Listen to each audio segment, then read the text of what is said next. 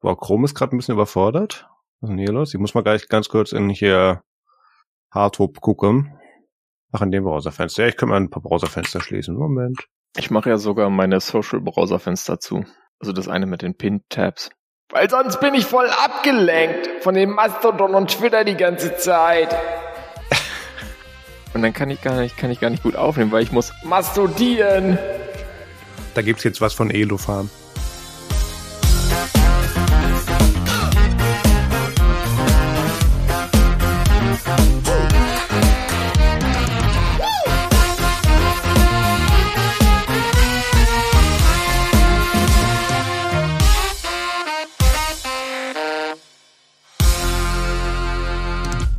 Hallo und herzlich willkommen zu Technik Technik Folge 167. Heute ist der 27. November 2022. Mein Name ist Maus Quabeck und mit dabei ist der Peter Mack. Äh, Zeit, Dingsbums, Grüße, beste Lebensform ever. Guten Tag. Ich habe mich heute entsprechend anscheinend kurzfristig in einen Roboter verwandelt. Hallo Internet. Hallo Internet, äh, ich hoffe, euch geht's gut. An alle Bits da draußen. Nein. So, hier. Ähm, Ah, ey, wir haben schon wieder einen Monat nicht gesendet, was unter anderem daran lag, dass, dass ich irgendwie sowas wie Urlaub hatte und äh, trotz vieler guter Vorsätze dann nicht viel gemacht habe, aber das erzähle ich später was. Ja, Marius, manchmal muss man auch runterkommen.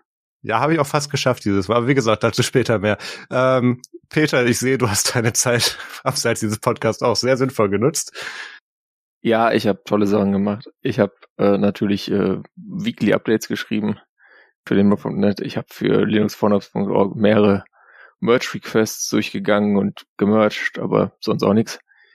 Äh, und dann habe ich ja so einen Stapel Laptops und der, der wird ja irgendwie nicht kleiner, wenn man hin und wieder mal eins auf Ebay schießt. Äh, ich habe auch so richtig alte Laptops. Äh, unter anderem welche mit Libreboot. Und das ist dann das X60S. Da habe ich zwei von. Und bei dem einen überlege ich mir jetzt, ob ich das nicht mal verkaufe. Das Problem ist, naja, das hat einen kaputten Lüfter. Jedenfalls habe ich deswegen da mal eine Festplatte reingetan und mal aus Spaß Triskel 10 installiert. Triskel ist dieses Ubuntu, was die FSF, das ist diese, dieser Laden, wo immer dieser komische Typ mit den langen Haaren rumhing, ähm, ich glaube immer noch rumhängt. Ja, mittlerweile wieder oder so. Und ähm, das hat halt so einen Mate-Desktop, kam an, im Januar 2022 raus, Triskel 10, basiert auf Ubuntu 20.04. Mhm. Hat also nur, ja, keine Ahnung, also 24 Monate minus 3, 21 Monate gedauert, äh, das Ubuntu 22.04 vollkommen Libre zu bekommen. Aber ich muss jetzt mal, um es mal positiv zu wenden, sagen, die haben echt ein nettes Default Wallpaper. Äh, das sieht echt nach einem einfach zu bedienenden äh, Desktop aus. Was halt so fehlt, sind so Sachen wie, dass wenn du die Super-Taste oder wie Windows-Verseuchte sagen, die Windows-Taste drückst, äh, kein Startmenü aufgeht, dass das Startmenü keine Suche hat, ist auch noch so ein kleiner Mangel. Aber sonst muss ich sagen, also dieses Triskel 10 kann man machen, äh, ist benutzbar. Gibt's auch noch in einer alternativen Variante dann mit noch weniger Desktop-Features als LXDE Desktop. Da braucht man dann noch weniger RAM äh, oder als Triskel mit KDE Desktop. Jedenfalls, mein Punkt ist jetzt gerade, warum ich das hier überhaupt erwähne, wenn jemand Interesse hat an so einem X60S, das ist insofern noch halbwegs zeitgemäß, weil meins hat, ist eins der wenigen mit einer 64-Bit CPU. Bitte eine Mail schreiben an äh, Peter at, keine Ahnung, meinetwegen linbau.net, irgend so, ein, so eine E-Mail-Adresse. Und äh, dann schicke ich das einfach zu. Gibt's quasi gratis abzugeben. Uh. Der Lüfter bräuchte mal eine Erneuerung, das werde ich nicht mehr machen. Ich pack noch eine SSD rein, eine unbenutzte. Und äh, viel Spaß damit. Das ist ja unglaublich, Bob. Äh, ich wollte jetzt eigentlich noch einen Triskelwitz bringen nach dem Motto, ich warte ja auf die dynamischen Wallpaper mit rms.sexy im Hintergrund oder so, aber okay. ja, das wird bestimmt kommen. Lass uns das über das Podcast-E-Mails, äh, Postfach ab, ab äh, abwickeln und dann, dann lege ich auch noch ein paar Sachen dazu. Also Domian, techniktechnik.de und dann, dann packe ich hier noch ein bisschen Merch rein. Machen wir dazu. Okay. Gut. Ja. Äh, ich behalte dann mein anderes, was ursprünglich mein Tablet war und deswegen nicht suspended, wenn man es zuklappt. Aber dafür ist es dann praktischer als Home-Server, weil es suspendet nicht, wenn man es zuklappt. Ähm, wobei man das natürlich auch in Software deaktivieren könnte, scheißegal. Das ähm, ist für Server relativ praktisch, ja. Ja. Ähm, was ich dann noch gemacht habe, ich habe mir, da ich jetzt ja diesen riesigen Monitor habe, mit dem ich äh, nach wie vor im totalen Honeymoon bin, äh, weil das einfach sehr praktisch ist. Man kann dann auch so, ich nutze ihn für die Arbeit, da muss ich ja leider Windows nutzen. Da habe ich dann im Picture-in-Picture-Modus zwei Displays übereinander. Ich habe dann das so gemacht, dass nur auf dem primären Display die Taskbar ist. Das ist dann der untere von den beiden übereinander. Ja. Dann kann ich, wenn ich das brauche, mal ein Fenster über die komplette Höhe ziehen. Und das ist dann einfach so da.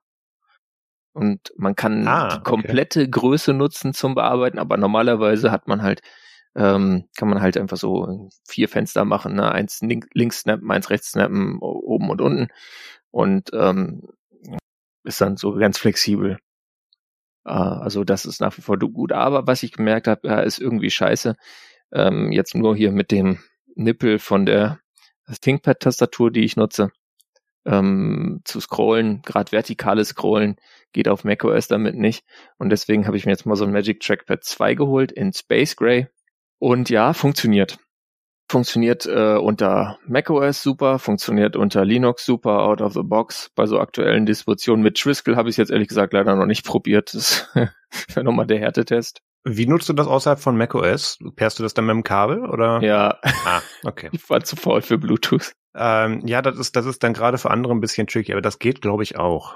Was nicht so einfach ist, ist Windows. Also mhm. mit meinem Arbeits-Windows-Rechner, auf dem ich natürlich auch nichts installieren kann, ähm, geht das Ding zwar ganz rudimentär, aber es ist halt so äh, ein Finger, äh, du kannst noch nicht mal Rechtsklick machen. Da gibt's verschiedene Modelle, da einen Treiber hinzukriegen, ob jetzt aus Bootcamp rauspopeln oder ähm, von so anderen Projekten. Da gibt's einfach, wo man Geld einwerfen muss. Das, ein anderes ist einfach auf GitHub.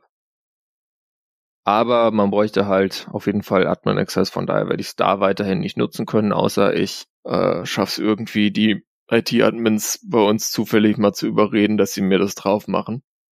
Aber die Anforderung möchte ich eigentlich nicht äh, schreiben.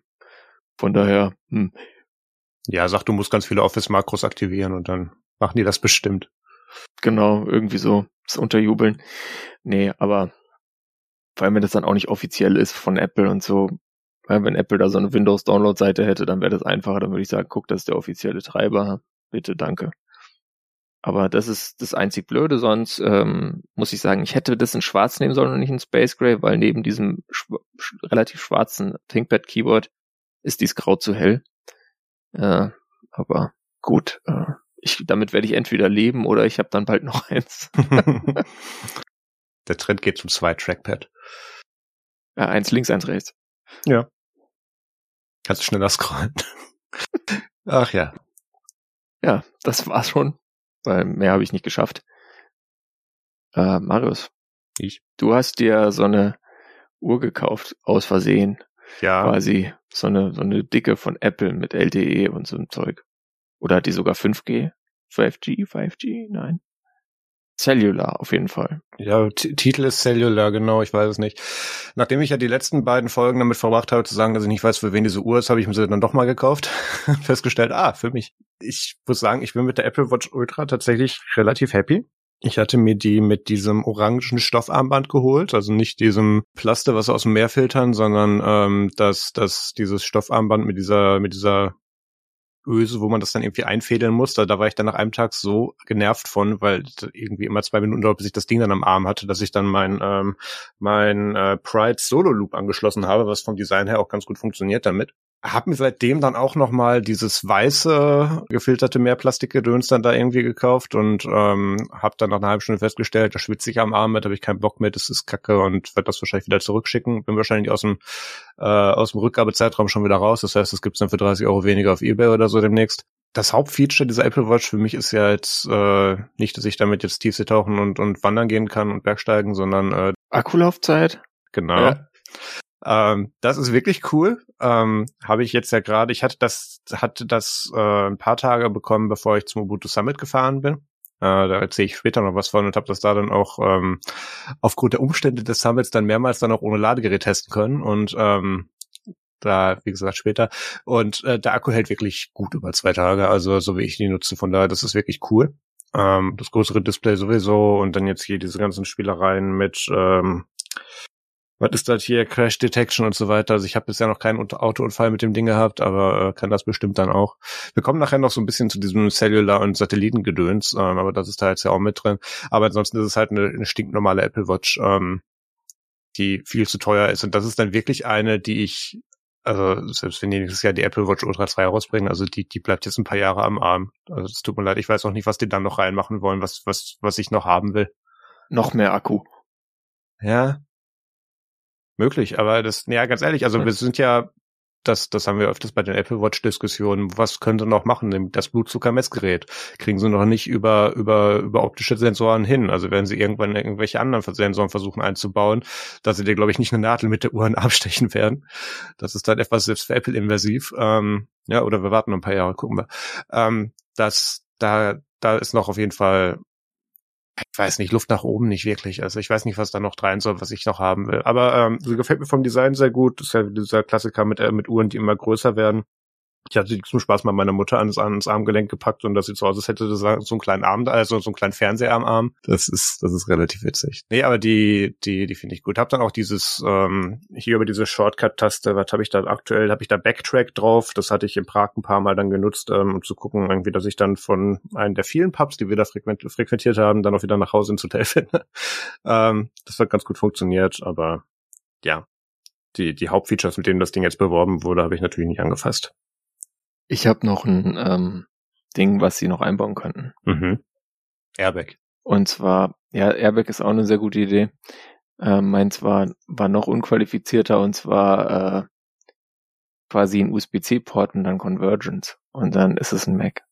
Man, da ist ein Debug-Port dran. Won't ever happen, aber ich meine, sie könnten.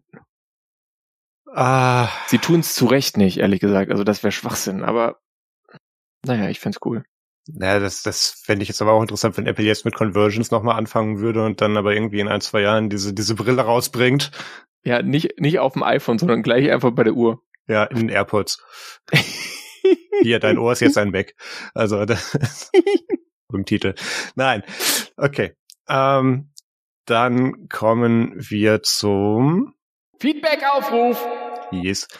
Wenn ihr Themenvorschläge, Interviewanfragen oder irgendwas machen möchtet, also mit dem wir mal wieder quatschen wollen, ich habe letztens die E-Mail gekriegt, wir sollen noch mal wieder mit Anke Domscheit-Berg reden. Die hatte ich dann auch mal angefragt. Gucken wir mal, ob wir das, wahrscheinlich dieses Jahr wird das nicht mehr, aber vielleicht Anfang nächstes Jahr. Äh, all diese Anfragen und, und äh, ja, Feedback und Aufrufe bitte gerne dann in äh, E-Mail-Form an domian.techniktechnik.de oder als Kommentar unter dieser Folge auf der Webseite. Oder ihr könnt das direkt in unserem Chat machen unter techniktechnik.de slash chat über Matrix und oder Telegram. Yeah. Yeah. Macht das mal. Macht das mal, dann machen wir da auch so Dinge mit. Ähm, dann kommen wir jetzt zum Follow-up. Wir haben lange nicht mehr über CPUs gesprochen. Ja, wir reden auch nicht konkret über CPUs. Das stimmt. Sondern über ähm, CPU-Lizenzmodelle. Mhm. Und äh, Fachmann und Kenner wissen jetzt, okay, es geht wahrscheinlich um ARM. Weil das Intel jetzt auf einmal die Architekturlizenzen aus dem Fenster schmeißt, äh, ist relativ unwahrscheinlich. Die haben genug eigene Probleme. Ich glaube nicht, dass sie sich jetzt noch ein richtiges Geschäftsmodell aneignen. Das halte ich für relativ unwahrscheinlich. Äh, auch das, ja. Und ARM hat ja dieses schöne Lizenzmodell, da kannst du dir eine Architekturlizenz holen, also kannst sagen, jo, ich hätte jetzt gern für die äh, bestimmte Architekturversion eine Volllizenz, dann kannst du da eigene Cores bauen und so weiter, die dann kompatibel sind. Du kannst aber auch äh, nur bestimmte Cores einfach äh, rauslizenzieren, da musst du nicht eigene Cores entwickeln. Ähm, Beispiele für das erste Modell mit Architekturlizenz sind so Apple, äh, aber durchaus auch äh, in der Vergangenheit Qualcomm. Ähm, und dann Kernlizenzen, das sind so, ja, diese ganzen Rockchips, Mediateks und so weiter, die lizenzieren halt ähm, verschiedene Kerne, ob es jetzt äh, CPU-Kerne sind oder Grafik, GPU, also GPU-Kerne. Auch, auch Samsung macht das, die lizenzieren die einfach und stöpseln das irgendwie zusammen und dann fällt da so ein Chip raus und gut ist. Und ARM, wissen wir, äh, hat ja so dieses Problem, dass diese Übernahme mit Nvidia jetzt nicht geklappt hat. Sind die immer noch Softbank? Sie gehören dann immer noch Softbank und es gibt eine Überlegung, dass sie ein IPO machen. Ähm, aber es ist natürlich die Frage, wie kannst du denn da jetzt irgendwie mal ein bisschen mehr, mehr Kohle rausziehen?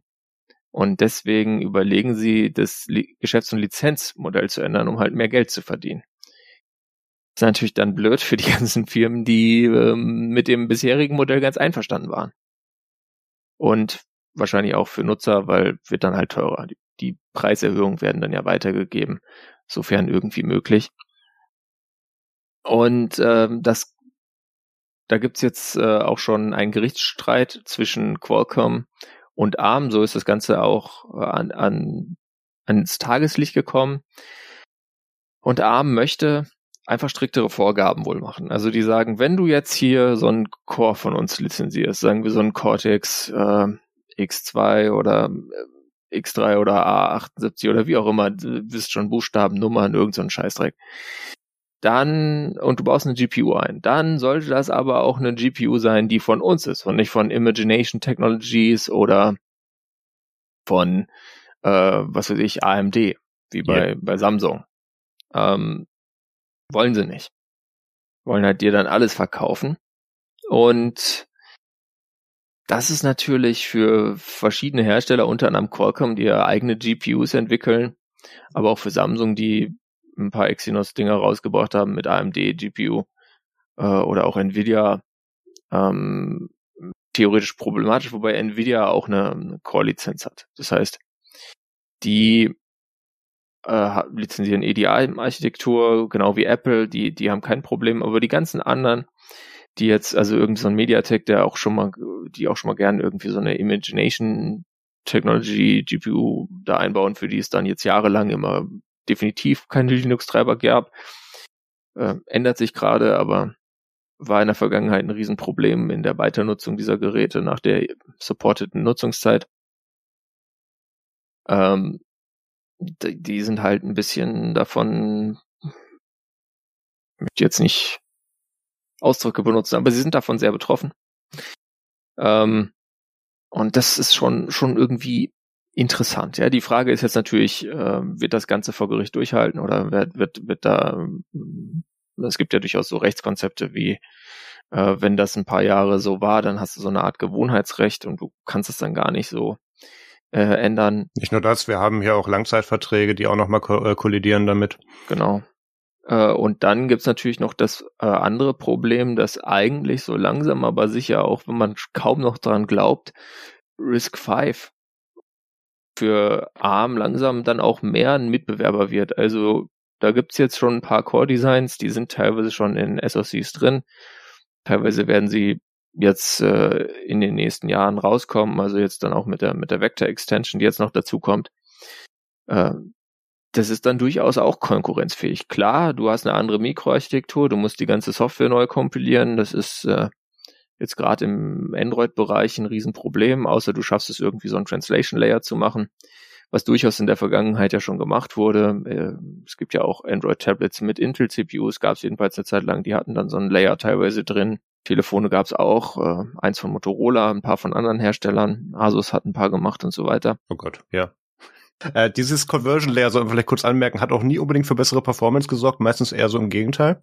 Ja, natürlich. Äh, also bei MIPS hat's funktioniert. Das ist ja auch eine RISC-Architektur. Da hat's einigermaßen funktioniert.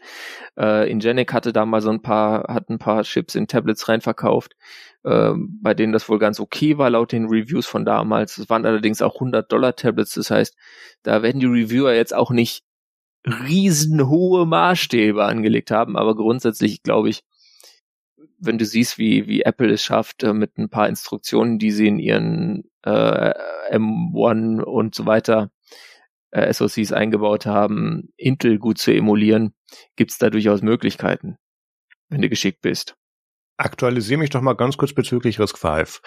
Ähm, war da nicht der letzte Stand, dass da, wie du auch gerade schon gesagt hast, viele ganz gute Ansätze in der Mache sind und das auch so langsam Richtung Richtung Embedded Hardware dann auch geht, wo die dann auch tatsächlich rauskommt.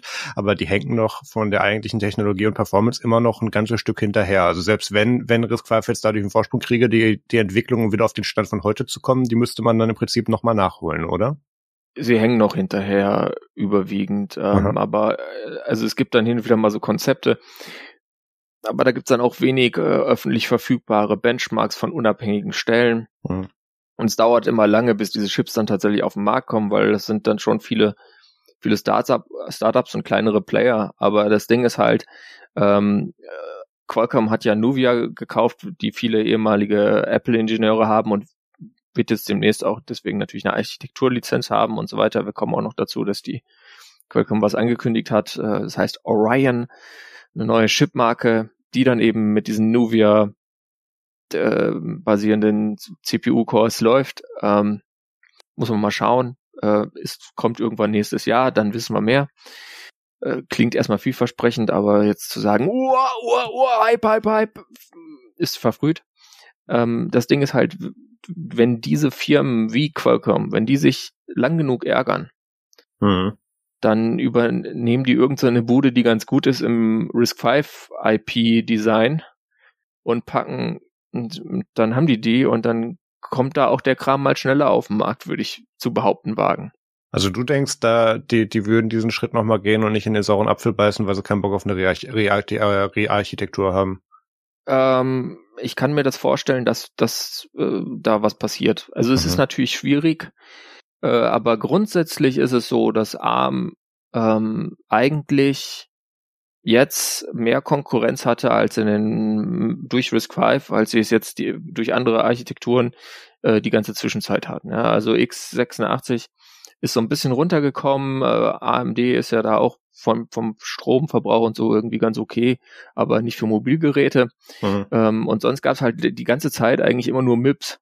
Ja, und MIPS äh, starb so vor sich hin und kam nicht so richtig von der Stelle.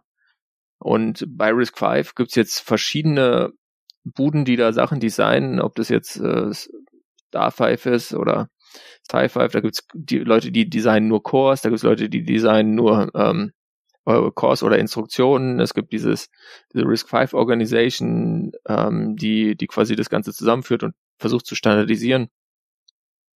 Ähm, und das ist ein ziemlich offenes Modell und du hast nicht diese Lizenzkosten pro Chip. Das heißt, äh, für die ist es total äh, attraktiv. Was die halt noch brauchen dann, also wenn Qualcomm das machen würde, müssten die natürlich noch gucken, dass sie irgendwie Google ins Boot kriegen. Ja, das wäre entscheidend. Google und vielleicht auch Microsoft. Und dann aber kannst du es machen. Was war denn dieser Google-Chip nochmal? War das Tensor? Google Tensor, ja, der von Samsung hergestellt wird. Okay, okay, das war einfach die nächste Frage. Das, ja. Wollen wir dann direkt hier zu der Qualcomm-Geschichte vom Snapdragon Summit kommen? Ja. Da können wir anschließen. Also du hast es gerade im Prinzip schon gesagt, äh, Qualcomm genau. kündigt an, ähm, jetzt eine neue Marke auf, aufziehen zu wollen äh, mit dem tollen Namen Orion, ähm, was sich mehr so hier Richtung Snapdragon-Geräte und so Windows Windows, ja. Ja, ich will nicht sagen Low-End-Geräte, da gibt's ja mittlerweile auch welche. Übrigens, der, der, der Surface Laptop Code 2 sieht ziemlich gut aus, aber da kommen wir vielleicht ein andermal zu. Ähm, ich will mir nicht schon wieder kaufen. Oh das, das war hier auf dem Snapdragon Summit. Das ist so ein, das ist so ein kleines bisschen verschrien, dieses Event, weil da laden sie jährlich zu ein. Die E-Mails kriege ich auch und ähm, da mhm. müssen sie dann immer warten, dass dann irgendwelche Journalisten für vier Tage oder so dann nach Hawaii fliegen. Deswegen machen das nicht so viele.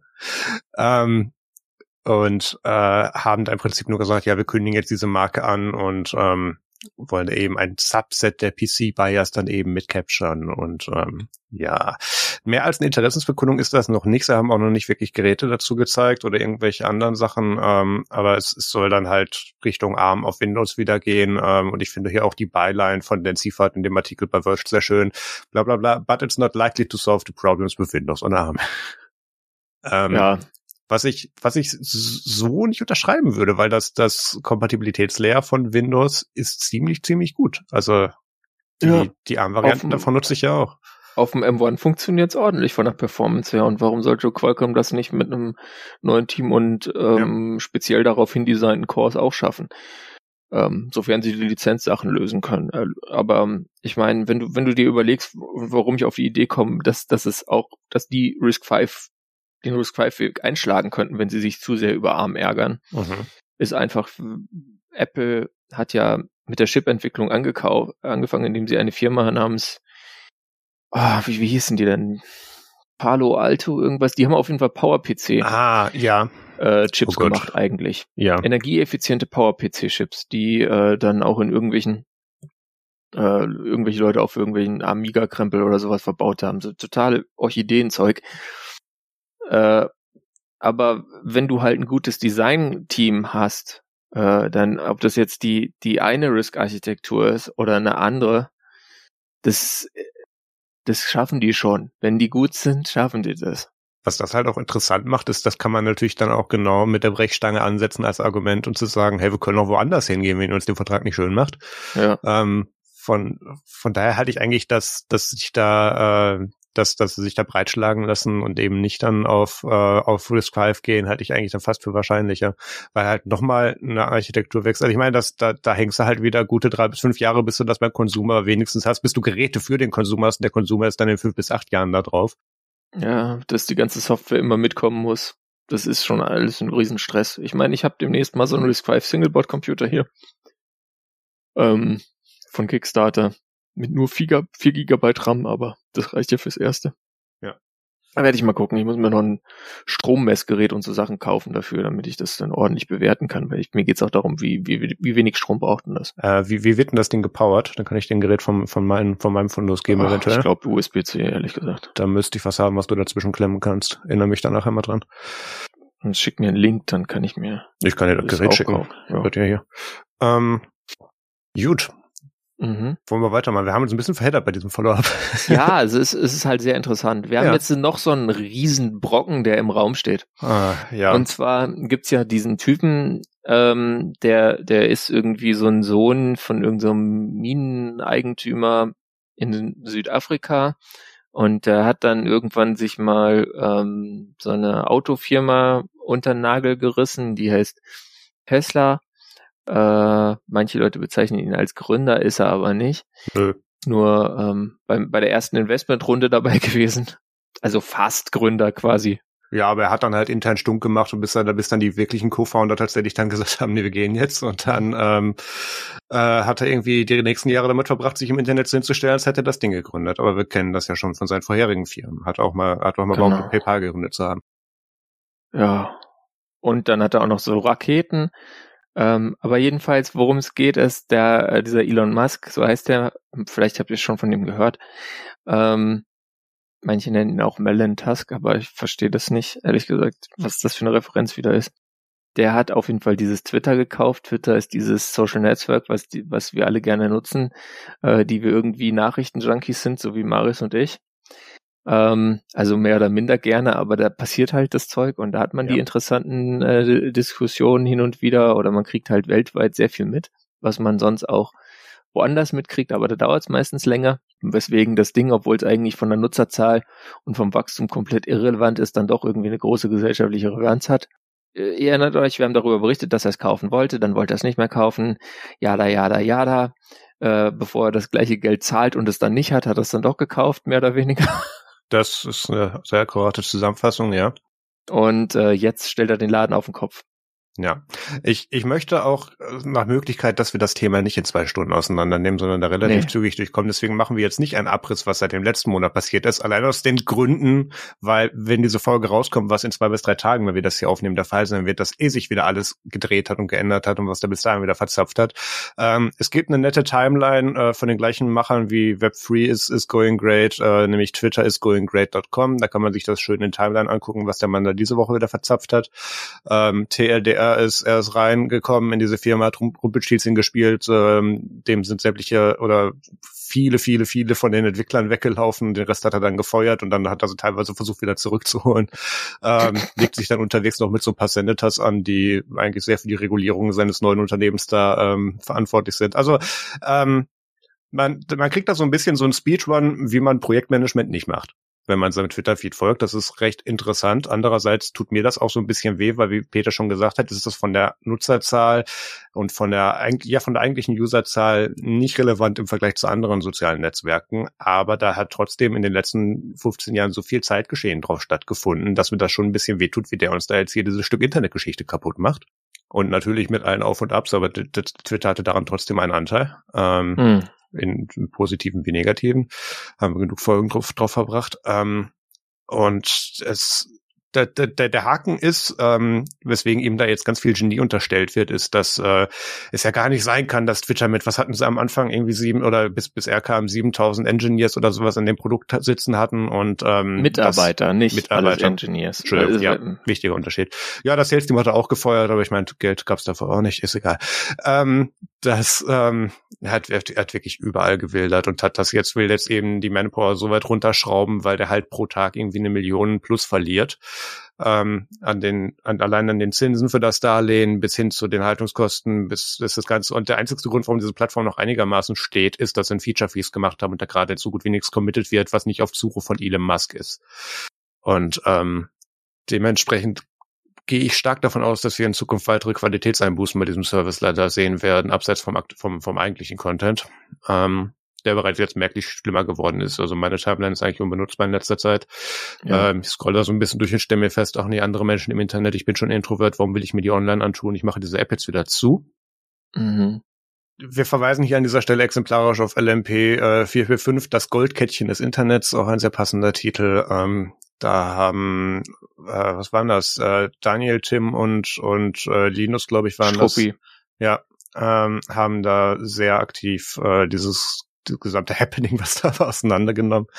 Ähm, ich hoffe einfach, dass der das Ding nicht so weit, dass, dass, dass dem in ein paar Monaten langweilig wird und dass er es vielleicht auf ein, auf ein Maß runtergeregelt kriegt, wo, wo er das so halten kann finanziell, weil ähm, das, das ist selbst mit den ganzen, also der hat das ja teilweise über seine, seine Tesla-Anleihen, hat das ja auch nochmal refinanziert oder als Sicherheit da gegeben, um überhaupt die Kredite zu kriegen. Also das, das kann schon sein, dass, dass ihm das jetzt die Haare vom Kopf fressen wird. Gut, das hat ihm beim letzten Mal auch nicht abgehalten, die Haare kamen wieder, das sind nicht seine eigenen, aber ist egal. Ähm, die ähm, Problematik hierbei ist halt wirklich, dass es sein kann, dass dieser Service so pleite geht, dass ähm, ja, abgeschaltet wird er nicht werden. Da wird es irgendein Minimal-Feature-Set geben, was dann bleibt. Aber es, es wird sehr kritisch und ähm, mhm. dementsprechend tut mir das sehr weh, was ich da gerade sehe und was da passiert. Auf der anderen Seite für Plattformen wie Mastodon und ähm, allgemein natürlich das Fediverse rund um ActivityPub äh, freut sich natürlich eines, einer sehr, eines sehr großen Zuspruchs gerade durch diese ganzen Aktionen und ähm, selbst Tumblr, da gehe ich jetzt einfach nur ganz kurz oberflächlich drüber, hat jetzt angekündigt, dass sie, oder angekündigt, es gab wieder einen twitternden CEO, der gemeint hat, ja, ja, wir machen jetzt demnächst auch was mit ActivityPub. Kann man als Feature-Ankündigung sehen, muss man gucken, was die Realität wird. Ähm, aber da äh, gibt's wahrscheinlich dann jetzt demnächst auch Bemühungen, dass dann im gesamten Fediverse dann auch über Tumblr dann irgendwie Content empfangen und versendet werden kann.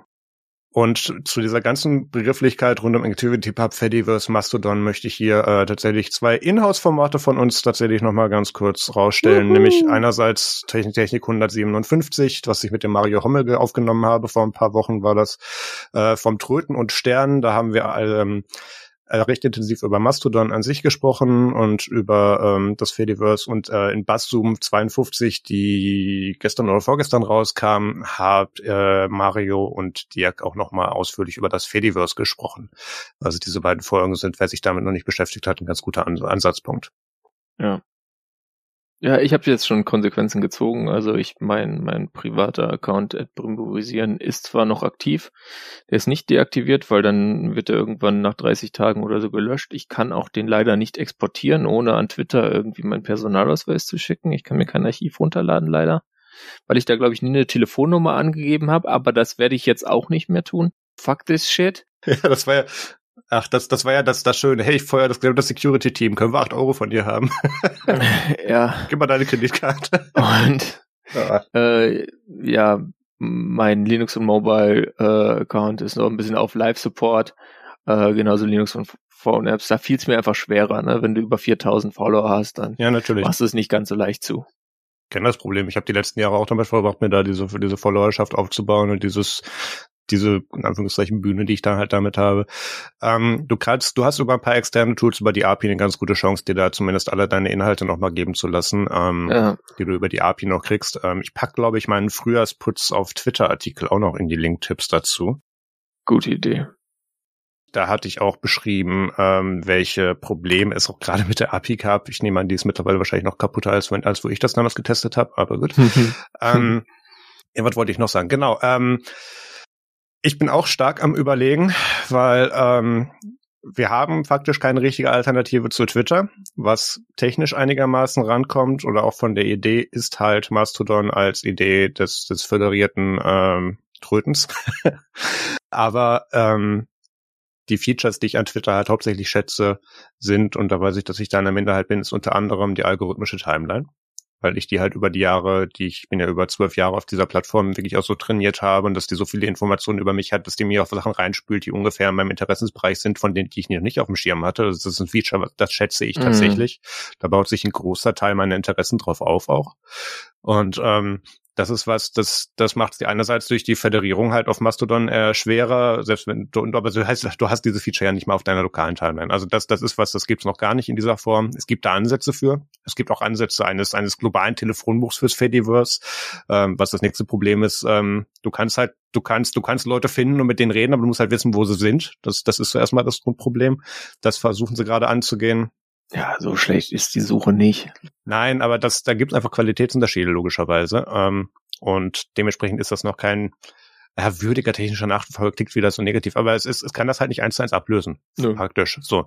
Und ähm, dementsprechend tue ich mich sehr schwer, da den kompletten Umstieg zu machen. Das nächste Problem ist, ich würde gerne von Chaos.social runter und würde meine eigene Instanz machen, nicht weil ich gegen Chaos.social was hätte, sondern weil wenn wir jetzt schon diesen Ansatz gehen mit ähm, mit, wir machen das jetzt hier konsequent föderiert. Peter ist ganz unzufrieden mit diesem Anfang, den ich hier gerade gemacht habe, aber ich erkläre auch gleich, warum ich da keinen Bock drauf habe. Beruhig dich wieder. Ähm, Peter, das ist ganz unpassend in deinem Audioformat, was du hier mit, mit Zeichensprache machst.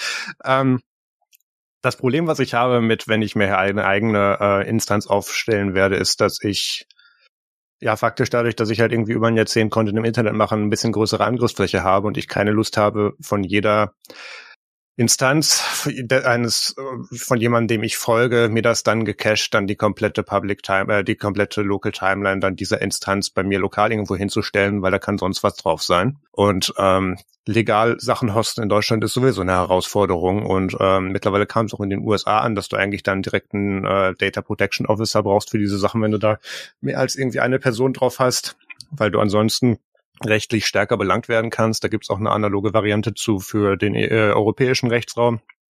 Und ähm, das, das ist halt einfach nicht mehr trivial. Und dann einfach hinzugehen und sagen, ja, kannst du, kannst du ganz einfach selber hosten, finde ich dann an dieser Stelle zu kurz gedacht, wenn du dir am Tag halt im schlimmsten Fall ein paar Gigabyte an, an Sachen reinholst, die du erstens nie gesehen hast und zweitens legal fragwürdig bis, bis, äh, bis problematisch sein können. Und ähm, da musst du dann eigentlich wirklich mit Cronjobs dran gehen, die dann irgendwie alle zwölf Stunden dir die Platte da putzen, damit du da nicht irgendwas reinläufst, was dir natürlich dann Probleme bei der Performance bereitet, sobald du irgendwas mit diesem Content wieder sehen möchtest, weil der dir dann den nur reinpullen muss. Und das ist einfach keine gute technische Umsetzung bisher.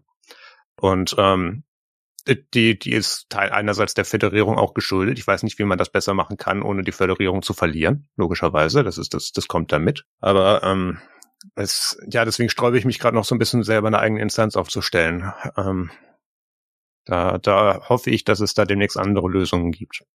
Da gibt's ja äh, Dienste, die dir das anbieten, dass die das für dich komplett hosten. Dann hast ja. du wenigstens den Stress nicht damit, weil Mastodon ist jetzt auch nicht von der von der von der von der Struktur her irgendwie nicht trivial. Ähm, das ist halt irgendwie so eine komische Ruby-App und noch irgendwie 15 andere Komponenten und ich habe es mir angeguckt, habe mir gedacht, verstehe ich nicht, mache ich nicht. Danke. Mhm. Ähm, Gibt es ein paar einfachere Implementationen, eine in Go, Go to Social irgendwie, aber da, das, das führt jetzt alles zu weit, ähm, weil die sind dann auch meistens nicht voll, also haben nicht alle Features.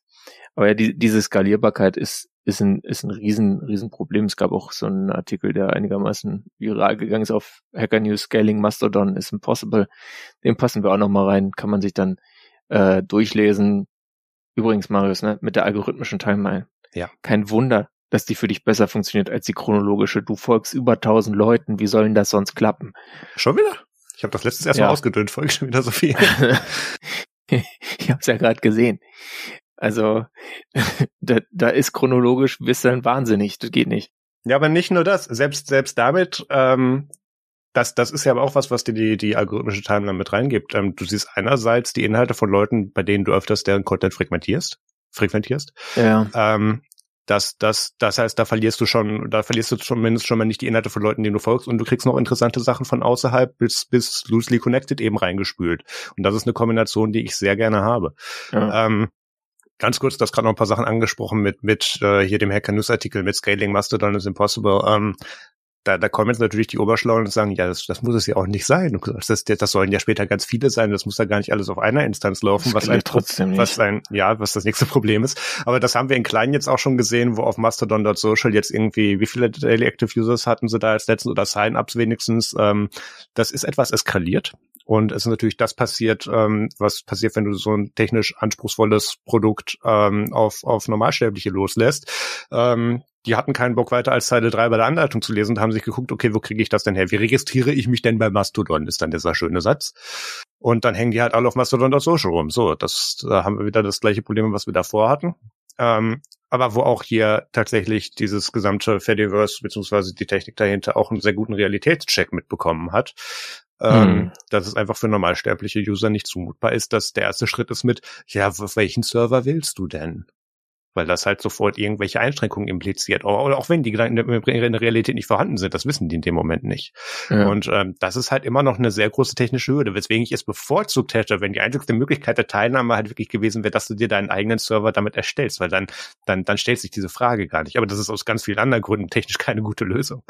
Ja, also dann müssten sich alle ja. Leute Domains kaufen und so weiter. Da wissen die ja auch wieder nicht, wie das geht. Ja, oder nicht nur das, oder hol dir dann deine dummen, deine, deine dummen Hoster, die sich dann was Lustiges an die URL hängen oder so aber das ist, das ist immer noch eine Einstiegshürde, die nicht vertretbar ist. Und ähm, da bin ich sehr gespannt, was da noch passiert. Es ist der dank Elon Musk muss man auch sagen, der größte Push in diesem Bereich, den wir seit Jahren gesehen haben. Von ja. daher bin ich gespannt und zuversichtlich, was da passieren kann. Ähm, und wenn Twitter weiter so in, in, in, in Grund und Boden gemanagt wird, dann ähm, ja, wird die ja, wird mein Zögern auf, auf Mastodon umzusteigen, beziehungsweise dann auch meine eigene Instanz zu machen, wesentlich geringer werden, als das gerade mit Twitter noch äh, der Fall ist, dass ich da bleiben möchte. Aber ja, jetzt, jetzt haben wir doch 20 Minuten drüber gesprochen, dass hier weiter, nee, haben wir nicht, aber ja, 10. Es geht einfach nicht. Man kann es nicht kurz abhandeln, das ist, für, für bewegt, bewegt uns auch emotional viel zu sehr. Ja. Ähm, ich würde vorschlagen, dass wir jetzt einfach mittendrin äh, das Thema quasi unterbrechen und äh, in die Mozilla-Story gehen, falls ich sie finde. Ja, ich kann da gerne mit anfangen, so lange. Wir haben schon länger nicht mehr über Mozilla gesprochen. Ähm, in den meisten Fällen ist das ein gutes Zeichen, weil dann haben sie nicht irgendwie was gemacht, worüber wir uns aufregen. Äh, jetzt aber auch haben ich den gefunden. Aber es war nicht schlimm genug. Ja, das, das stimmt. Aber wir haben jetzt den State of Mozilla, den hier den, den jährlichen Report fürs Jahr 2021 ähm, kommen und äh, Frederick äh, Lano hat den auf TechCrunch sehr schön aufgearbeitet. Ich habe mir auch noch mal komplett durchgelesen, aber hier ist dann noch so ein bisschen Interpretation mit dabei. Den Artikel von TechCrunch fand ich ein bisschen schwierig, weil da hat er sich einerseits äh, hier äh, Mitchell Baker und ähm, äh, hier Steve, ich kann seinen Namen nicht aussprechen, äh, Chief Product Manager, äh, Chief Product Officer und auch nochmal von Mozilla. vielleicht. Aha. Äh, und Mozilla Foundation Executive Director Mark Server mit eingeladen. Und wenn da halt die drei bei der Besprechung deines Jahresreports mit drin hast, das finde ich ein bisschen interessant.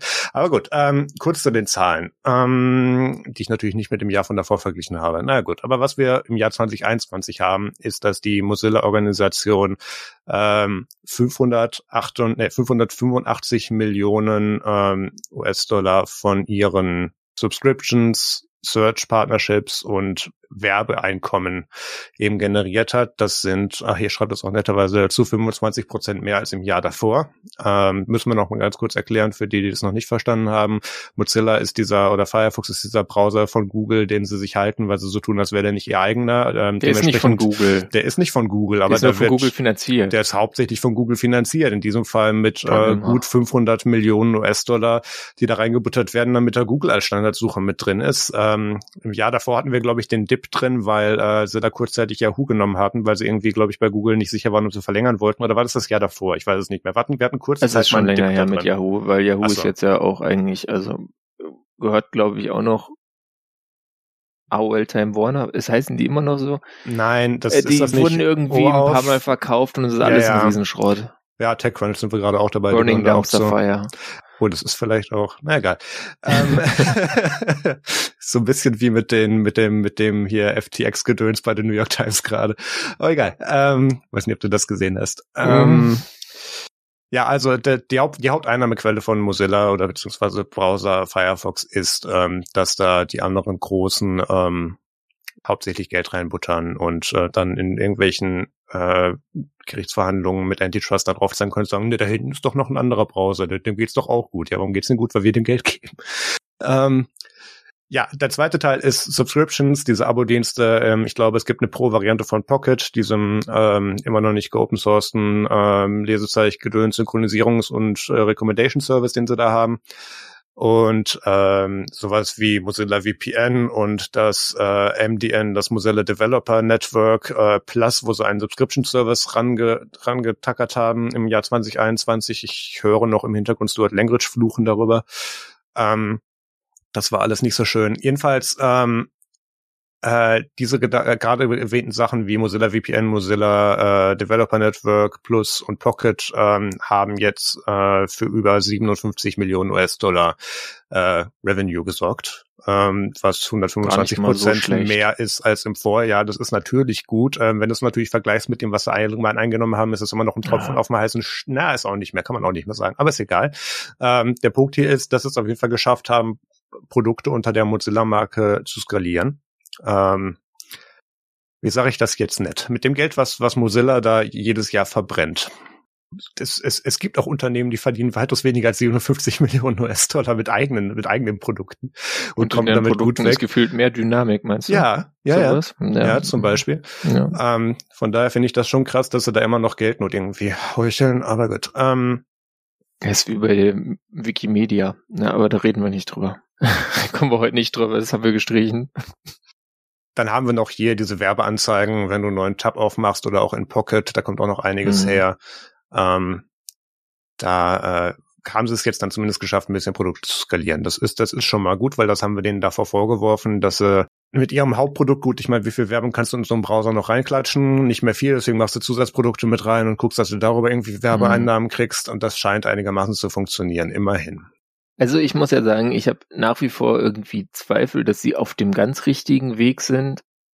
Aber dadurch, dass sie es geschafft haben, ihre Services jetzt mal äh, Service Revenue ein bisschen äh, deutlich zu erhöhen, dass es jetzt nicht mehr so ganz äh, hoffnungslos ist auf der Einnahmeseite, falls Google sie irgendwann mal wie eine heiße Kartoffel fallen lassen sollte, äh, gibt's einem so ein, so ein bisschen Hoffnung auf jeden Fall. Also, weil die versuchen das ja auch schon länger und es hat jahrelang überhaupt nicht geklappt. Und sie haben jetzt 2021 in einem Jahr, wo du eigentlich ja auch so, also 2020 war ja ganz harte Wirtschaftsangst vor ähm, ähm, Covid und so und alles geht, geht den Bach runter. Und 2021 war natürlich auch noch irgendwie ein pandemisches Jahr mit einer gewissen Erholung, aber äh, trotzdem jetzt 2022 und 2023 werden natürlich nochmal deutlich schlimmer, äh, jedenfalls in, in Teilen der Welt äh, durch ähm, einfach drastische Sch- Preissteigerungen, weil wenn äh, Energien teurer werden, dann wird alles teurer, weil alles, was wir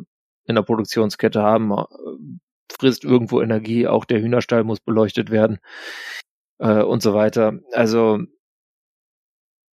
von daher mal schauen, wie die jetzt dann, äh, wie der Report dann für, für das laufende Jahr aussieht. Die, da werden sie die Wachstumsrate wahrscheinlich eher nicht wiederholen können, aber insgesamt in so einer dann doch irgendwie schwierigen Umgebung, das so zu schaffen, ist schon mal etwas, was einem mit Zuversicht erfüllt, wenn sie jetzt dann noch bei ihrem Produkt das nicht immer nur machen, dass sie einem komische Farben anbieten und einen damit nerven. Das ist wirklich sowas, wo ich mir denke, ja, lasst's bitte sein. Also ich brauche das nicht, danke. Gebt mir irgendwo einen Haken, dass ihr mir nie wieder irgendwelche dummen Farben einwirft. Ich setze den dann, dann könnt ihr das weitermachen für die, die es wollen. Ich brauch's nicht, danke. Also sie haben auf jeden Fall verstanden, und das, was ist verstanden, das werden die auch schon von Anfang gewusst hatten, aber jetzt reagieren sie endlich mal darauf, dass sie durch ihre Abhängigkeit von ihren ein bis zwei Hauptinvestoren, ähm, die sich dieses Produkt so aus Antitrust-Gründen so nebenher halten, ähm, irgendwie wegkommen müssen oder zumindest alternative Einkommen generieren müssen. Und das Ja, tun sie jetzt auch. funktioniert jetzt das auch haben wir sogar. denen davor auch vorgeworfen, dass das nicht geht. Wie hieß nochmal Mozilla Send? Äh, das war ja dieser File-Sharing-Dienst, Ja. der mir so nicht so gut gelauscht ist, mit den erwartbaren Problemen, wo sie dann auch reingelaufen sind. Was? File-Sharing macht Probleme? Nein. Was? Nein. Have you heard of Mega Upload? Have you heard Ähm, of Urheberrecht? Ja, ja, ja. Ah Gott, Kim, Kim Schmitz ist auch wieder. Ah, egal, machen wir It's a das new nicht aus. concept. Ja. Ähm, Kim Schmitz möchte gerne Alex Jones zurück auf Twitter haben, aber das ist ein anderes Thema. Da, das, das passt eigentlich. Ähm, so, äh, was haben wir hier noch? Genau, den, den Mozilla Ventures Fund, äh, 35 Millionen US-Dollar als Venture Fund ist wohl dazu gedacht, dann jetzt auch andere Produkte und in das freie Internet zu investieren, wie sie es immer so schön sagen. Ähm, ist immer interessant, wenn du dann einen Venture Fund da hinten dran hängst, weil der hat eigentlich als Hauptziel Ein Einnahmen zu generieren. Von daher, ähm, sie sagen hier auch selber, ähm, ja, das ist auch unser Ziel, aber wir sind geduldiger dabei. Hm. Ähm, deswegen haben sie auch optimistisch mal nur 35 Millionen reingebuttert, nehme ich an. Aber Mhm.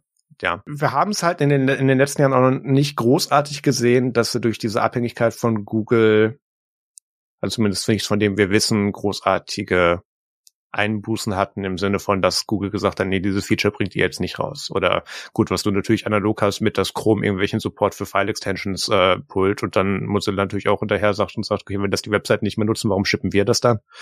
Ähm, da, aber ansonsten gab es da anscheinend noch nicht viel Nachteiliges, zumindest für den Nutzer. Das heißt natürlich Mhm. nicht, dass das so bleibt. Ja, also ich, ich, ich bin ein bisschen pessimistisch. Ich habe immer noch höhere Ansprüche an Mozilla als das, was sie da präsentieren, ganz einfach, weil sie sich selber so darstellen und das dann nicht bringen. Ähm, andererseits jede andere Firma ohne diesen moralischen ähm, Vorsatz würde sagen, oh ja, die könnten ja auch ein bisschen besser laufen. Ähm, Ja, Von daher, sind- ich ich würde das hier mal als Fortschritt verzeichnen, was wir hier sehen. ich auch. Ein, ein vorsichtiger Fortschritt. Ja. Ähm, muss man natürlich weiter beobachten, ganz klar. Aber so insgesamt, ja, könnt ihr machen. Ist okay. Weiter so. Ähm, die, die grobe Richtung ist nicht mehr irgendwie komplett falsch. Ja. Und ähm, dass es schwierig ist, Sachen zu machen, die dann auch allen äh, Zielgruppen gefallen, die man bei so einem Produkt hat. Und ein Webbrowser ist ja so ein Produkt, das nutzt ja jeder. Im Zweifelsfall, da ist die Zielgruppe alle. Äh, das ist einfach extrem schwierig und von daher ist es dann auch wurscht, wenn äh, Peter Mack die Farben nicht gefallen, ja. Du hast vor zwei Minuten mir mal so eine gute Überleitung gegeben, die ich dann verpasst habe. Apropos Richtung, ähm, es gibt ein Update zu Satellitenfunk für iPhone 14 und iPhone 14 Pro. In Nordamerika können die iPhone 14 Besitzer demnächst jetzt dann auch äh, in Mobilfunklöchern oder ich glaube ab jetzt schon tatsächlich in Mobilfunklöchern dann über diese Satellitenverbindungen Notrufe absetzen und darüber auch äh, Standortinformationen teilen. Das ist dann zum einen, keine Ahnung, du legst dich mit deiner Apple Watch hin oder fällst irgendwo doof runter und dann ruft die für dich den Notarzt, ähm, wenn du innerhalb, ich glaube, 30 Sekunden nicht reagierst und diese Meldung da wegmachst. Und dann kriegen die die Koordinaten und je nachdem, was du eingestellt hast, auch noch deinen Notfallpass aus Apple Health mit ähm, zugesendet. In bestimmten Staaten oder Ländern, wo das irgendwie aus welchen Gründen auch immer nicht geht, da äh, sitzt dann ein Apple Call Center dazwischen, was diese Daten vom Bildschirm abliest und dann den Notruf äh, wählt. Ach so, genau, was, was ist hier noch äh, neu dazu kommt, was, oder was mir zumindest nicht klar war, ist, dass das schöne Wo ist Netzwerk, ähm, jetzt, ich finde den Namen immer noch dumm, ähm, Mhm. den, ähm, diese Informationen mit, wo es gerade welches Gerät dann darüber auch über Satellitenverbindungen ähm, dann eben auch teilen kann. Das heißt, selbst wenn du das irgendwo, wo haben wir gerade kein Internet, in Brandenburg dein Handy verlierst, findest du es dann wieder. Klesengörne. Scheiße. Ja, da haben sie ja wieder. Äh, so. Und haben sie den, Mittlerweile. Ja, wer weiß. ja, also sich an Mobilfunkmasten ketten und ankleben ist gerade ein bisschen verpönt. Von ich daher weiß ich gehofft, nicht, wie wir kriegen da einen machen. Report, dass da vor Ja. der Bundestagswahl wieder einer hinfährt, nachdem 2017 welche da waren, aber irgendwie war keiner da. Peter, da sollten wir mal einen Betriebsausflug zu machen. Das Ja. äh, können wir mal gucken. Ja, ähm, das ist jetzt mit drin und das soll dann auch noch, äh, was war der Ankündigung, nächstes Jahr nach Deutschland kommen, glaube ich, war's. Mm, Das ist eine gute Frage. Meine ich zumindest auf den Slides mich zu erinnern, die sie damals gezeigt haben. Im Ähm, Dezember kommt es jetzt in Deutschland. Ach, Dezember, okay. Also jetzt quasi ja in ein paar Tagen. Die, Ja. die kommende Woche. Ähm, Ah. und da was natürlich ein bisschen so der Wermutstropfen vielleicht ist, ist nur die ersten zwei Jahre kostenlos. Danach wollen sie dafür äh, einen Preis erheben, den sie aber auch noch nicht definiert und genannt haben. Ich glaube, da gucken sie nochmal, äh, wie, wie hart das die Leute nutzen und was sie dann da fordern können, dass die Leute das dann auch zahlen. Ja, Äh, da bin ich auch gespannt. Das kann ich mir eigentlich nur als Bundle mit einem von ihren anderen Subscriptions vorstellen, ja. dass das funktioniert. Weil das als Zusatzdienst für drei Euro im Monat oder so zu kaufen, glaube ich einfach nicht, dass das Leute machen. Für was, was sie im besten Fall nie einsetzen, das ist so ein bisschen wie Backups. Ähm, die kann man kein Geld ausgeben, aber das Backups. Ja, brauchen, brauchen wir nie. Was haben wir denn da hier? Die Platten sind teuer. Ähm, was, was soll ich sagen? Genau, diese äh, ab zwei Jahre ist ab Erscheinungsdatum oder Aktivierung dieses Services und dann für ja. Neukäufer von iPhone 14 eben dann ab Gerätekauf. Also es mhm. wird dann einfach mit Aktivierungsdatum des Gerätes dann abgerechnet oder beziehungsweise geht der Zähler los. Ähm, aber ich bin auch auf den Preis gespannt, den wir dann sehen werden. Ähm, andererseits, worauf die Apple, glaube ich, auch hart baut, ich bin mir ziemlich sicher, dass diese zwei Jahre kalkuliert sind. Ähm, der, der Großteil der Kundschaft, die, ja gut, da haben wir keine genauen Statistiken, weil Apple die nicht macht, aber äh, ein Großteil kann ich mir vorstellen, wird ja in zwei Jahren sich wahrscheinlich ein neues iPhone kaufen und wird diesen Zähler damit höchstwahrscheinlich zurücksetzen. Ja. Oder glaubst du nicht, dass das bei neueren iPhones dann auch dabei ist? Ich weiß nicht, ich kenne kenn Leute, die, die sagen, ja, ich brauche gar nicht das nächste. Ähm, aber das wird, das, das Feature kommt jetzt nicht mehr raus. Das ist sogar im nächsten SE drin wahrscheinlich, denke ich. Also du, du glaubst auch, dass du, wenn du dir jetzt dann das iPhone 15 kaufst, dass du da dann auch zwei Jahre für diesen Service kriegst? Das kann ich mir gut vorstellen. Mhm, okay. Weil das ist äh, gar nicht mal so schlecht, das so zu machen. Ähm, kann natürlich auch sein, dass sie es kürzer machen. Ich, das hängt immer davon ab, wie viel Service Revenue Apple wie schnell braucht. Ja, wo wir gerade bei Apple sind, äh, ihr erinnert euch vielleicht, ähm, 2020 Jahr eins der Pandemie ähm, kam dieses Apple Silicon für Macs auf den Markt und da wurde gesagt, yo, das ist jetzt hier äh, ein zweijähriger Tran Transitionszeitraum, sag ich mal.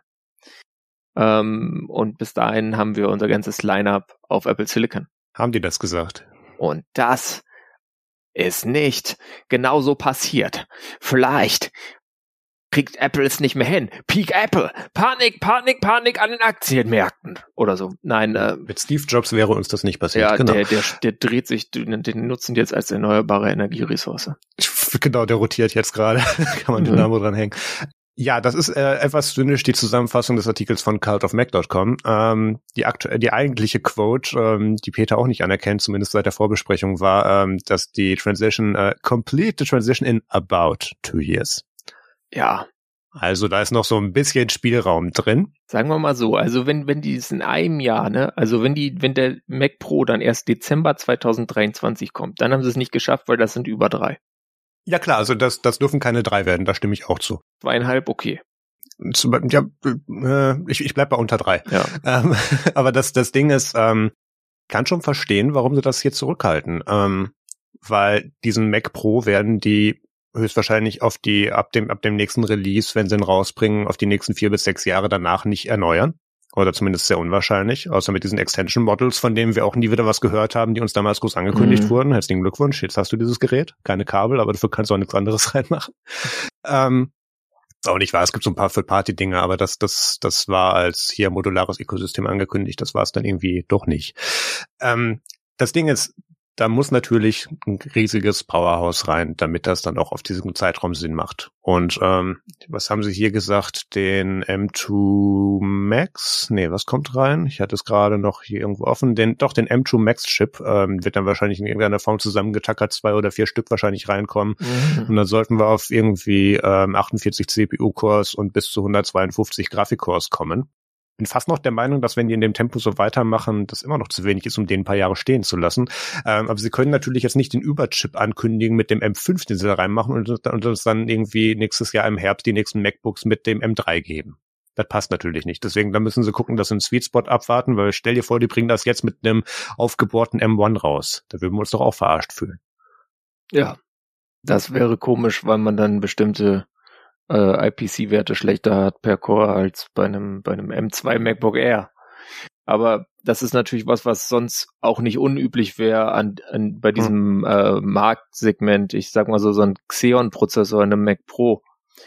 Da gab's dann auch immer irgendwelche neueren ähm, Core-i-Chips, die für den einen Core gesehen ja. durch höhere Taktungen, aber auch durch ähm, eine, schon die nächste Architekturgeneration schneller waren. Also das wäre jetzt nicht untypisch, dass das Ding nicht in allen Werten spitze ist, sondern einfach als Gesamtpaket dann einfach alles weghaut und zwar auch auf Jahre. Äh, ich denke, dass der, der nächste Faktor, der sie gerade zurückhält, ist, dass sie, ähm, ich weiß nicht, wie viel sie gerade reinkriegen, aber auf jeden Fall eine ganze, ganze große Menge RAM adressieren können müssen. Ja. Ähm, und ich glaube, dass, was ist gerade das Limit? 48 Gig bei den, nein, die wir nein, haben? Nein, nein, nein, 128 im, in dem, meine ich. Also 64 kriegst du in das MacBook mit M1 Max und in mhm. das wie heißt nochmal dieser zwei M1 Max? Mac Studio. Mac Studio, äh, da kriegst du, glaube ich, 128 rein, das Doppelte dann nochmal. Okay. Ähm, das heißt, da wären sie jetzt, wenn sie es einfach nur M2 und dann vier davon, dann wären sie bei 256 Gigabyte. Weiß ich jetzt nicht, ob das, das reicht. Ähm, glaube ja schon. Lass mich mal kurz den aktuellen Mac Pro konfigurieren hier. Im Workstation-Markt nicht so drin. Das kann durchaus sein, dass es da schon Freaks gibt, die sagen, ich brauche aber ein Terabyte RAM, drunter fange ich nicht an, ja. Du kannst den aktuell mit bis zu 1,5 Terabyte DDR4 ECC konfigurieren, ja, okay, was aber interessanterweise ausgegraut ist, wahrscheinlich weil ich den falschen Prozessor aktiviert habe. Machen wir mal rechts unten. Dann, Jupp, dann, dann 1,5 Terabyte. 256 Gigabyte definitiv nicht genug, ja. Ja, okay. ja, also dürfen dir natürlich auch auf den, auf den, selbst mit den schönen äh, Apple Slides und Apple Graphen mhm. natürlich dir kein Downgrade andrehen, und das wollen sie natürlich nicht. Von daher denke ich, dass sie da einen Sweet Spot versuchen abzuwarten. Ach Gott, das wird zu teuer. Naja, gut. Ja, wir kaufen es nicht mal. Kaufst, kaufst besser ein Grundstück dafür oder so. Ich wollte gerade sagen, ich bin nicht weit weg davon. Also das, ja, nein. Aber das habe wieder zu, ganz schnell hier, bevor ich hier Zahlungsdaten eingebe. So, ähm, ja. Gut. Äh, dann kommen wir jetzt zum Technik, Technik, Bastelspaß. Äh, und da ja. haben wir ganz coole Sachen. Da haben wir etwas, was, was für Marius total interessant ist und für mich ehrlich gesagt auch. Und zwar ein USB-C-Kabeltester. Ja, wir, wir kennen es ja alle. Wir haben irgendwo unsere Schublade oder Kiste mit den Kabeln, die wir irgendwie seit vor dem Krieg sammeln und ähm, nie wegschmeißen, weil wir genau wissen, den Tag danach brauchen wir eins mhm. davon und kriegen es dann nicht mehr auf Amazon. Oh ja. Ähm, Overnight, ja, das, ach, das hatte ich letztens mit einem ganz dummen proprietären Kamerakabel für eins von meinen, von meinen Sachen hier. Ähm, das, da habe ich tatsächlich einen, dann einen äh, Micro-USB Connector ein bisschen aufgepimpt und habe da dann selber gelötet und dann, dann ging es wieder damit, aber das, das wird kein Jahr halten, was ich jetzt hier habe. Ähm, so, aber wenn ihr, wenn ihr ein bisschen ähm, geordneter beim Wegschmeißen dieser Kabel sein möchtet, dann gibt es einen USB-Cable-Tester. Da gibt es hier ein Board-Design auf GitHub von Alvaro P. Ähm, hier auch alles mit verlinkt. Ähm, das, das, da kannst du dir einerseits die Software oder beziehungsweise die Firmware dafür runterladen und ähm, für eine relativ äh, schmale Münze dir dann auch äh, bei diesen ganzen äh, hier, ähm, äh, was ist denn das hier, äh, JLC PCB zum Beispiel den ähm, dieses Board dann eben drucken und, und direkt vorbelegen lassen, dass du das dann, dass du da nichts mehr machen musst. Du musst noch die CMOS-Batterie reinmachen. Mhm. Das ist eine ganz einfache CR2032. Das schafft man. Ähm, Genau, das, das geht dann damit und kostet auch gar nicht viel. Ich bin tatsächlich am überlegen, mir den zu bestellen. Ähm, hast auf, auf beiden Seiten jeweils einen USB-Input, ähm, wo du dieses Kabel mit drin kurz schließt, damit das da einmal durchgetestet werden kann. Und da hast dann eine ganze Menge ähm, äh, LEDs drauf, die dir dann zeigen, was für ein Protokoll kann das oder beziehungsweise die geben dir dann einen Code, den du dann vergleichen kannst und damit dann eben rausfinden kannst, was ist das jetzt? Ist das richtiges USB-C? Ist das mit Daten? Ist das mit Voodoo drumherum oder wie schnell kann das und was kann das nicht? Mhm. Ähm, damit du das richtige Kabel wegschmeißt. Weil ähm, wir haben ja gelernt, äh, dieser Trade-off, ähm, wir sind zu doof, Kabel richtig rum reinzustecken. Dafür ähm, nehmen wir jetzt hin, dass du dann aber sieben davon brauchst. Ähm, da ist das dann eine Lösung für. Ach sonst. Äh, und das wird ja, ja auch nochmal ganz, ganz wichtig, äh, äh, auch sogar auf dem Board draufgedruckt, bitte schließt dieses Gerät an kein anderes Gerät, wo ein Computer hinten dran ist, an, weil das wird das kurz schließen, weil genau dafür ist das da, damit getestet werden kann, was geht da durch. Also macht das bitte nicht. Ähm, wenn ihr wissen möchtet, was, äh, was euer USB-Port am Rechner machen kann, ähm, dann äh, macht das irgendwie anders, weil sonst macht er danach nichts mehr. Genau, was da, also wenn ich es richtig sehe, kannst du damit auch wirklich, äh, könntest du damit auch dein äh, USB-A auf Micro-USB-Kabel testen. Ja. Und so Dinge, ähm, weil da hat man ja dann irgendwie einen ganzen Eimer von.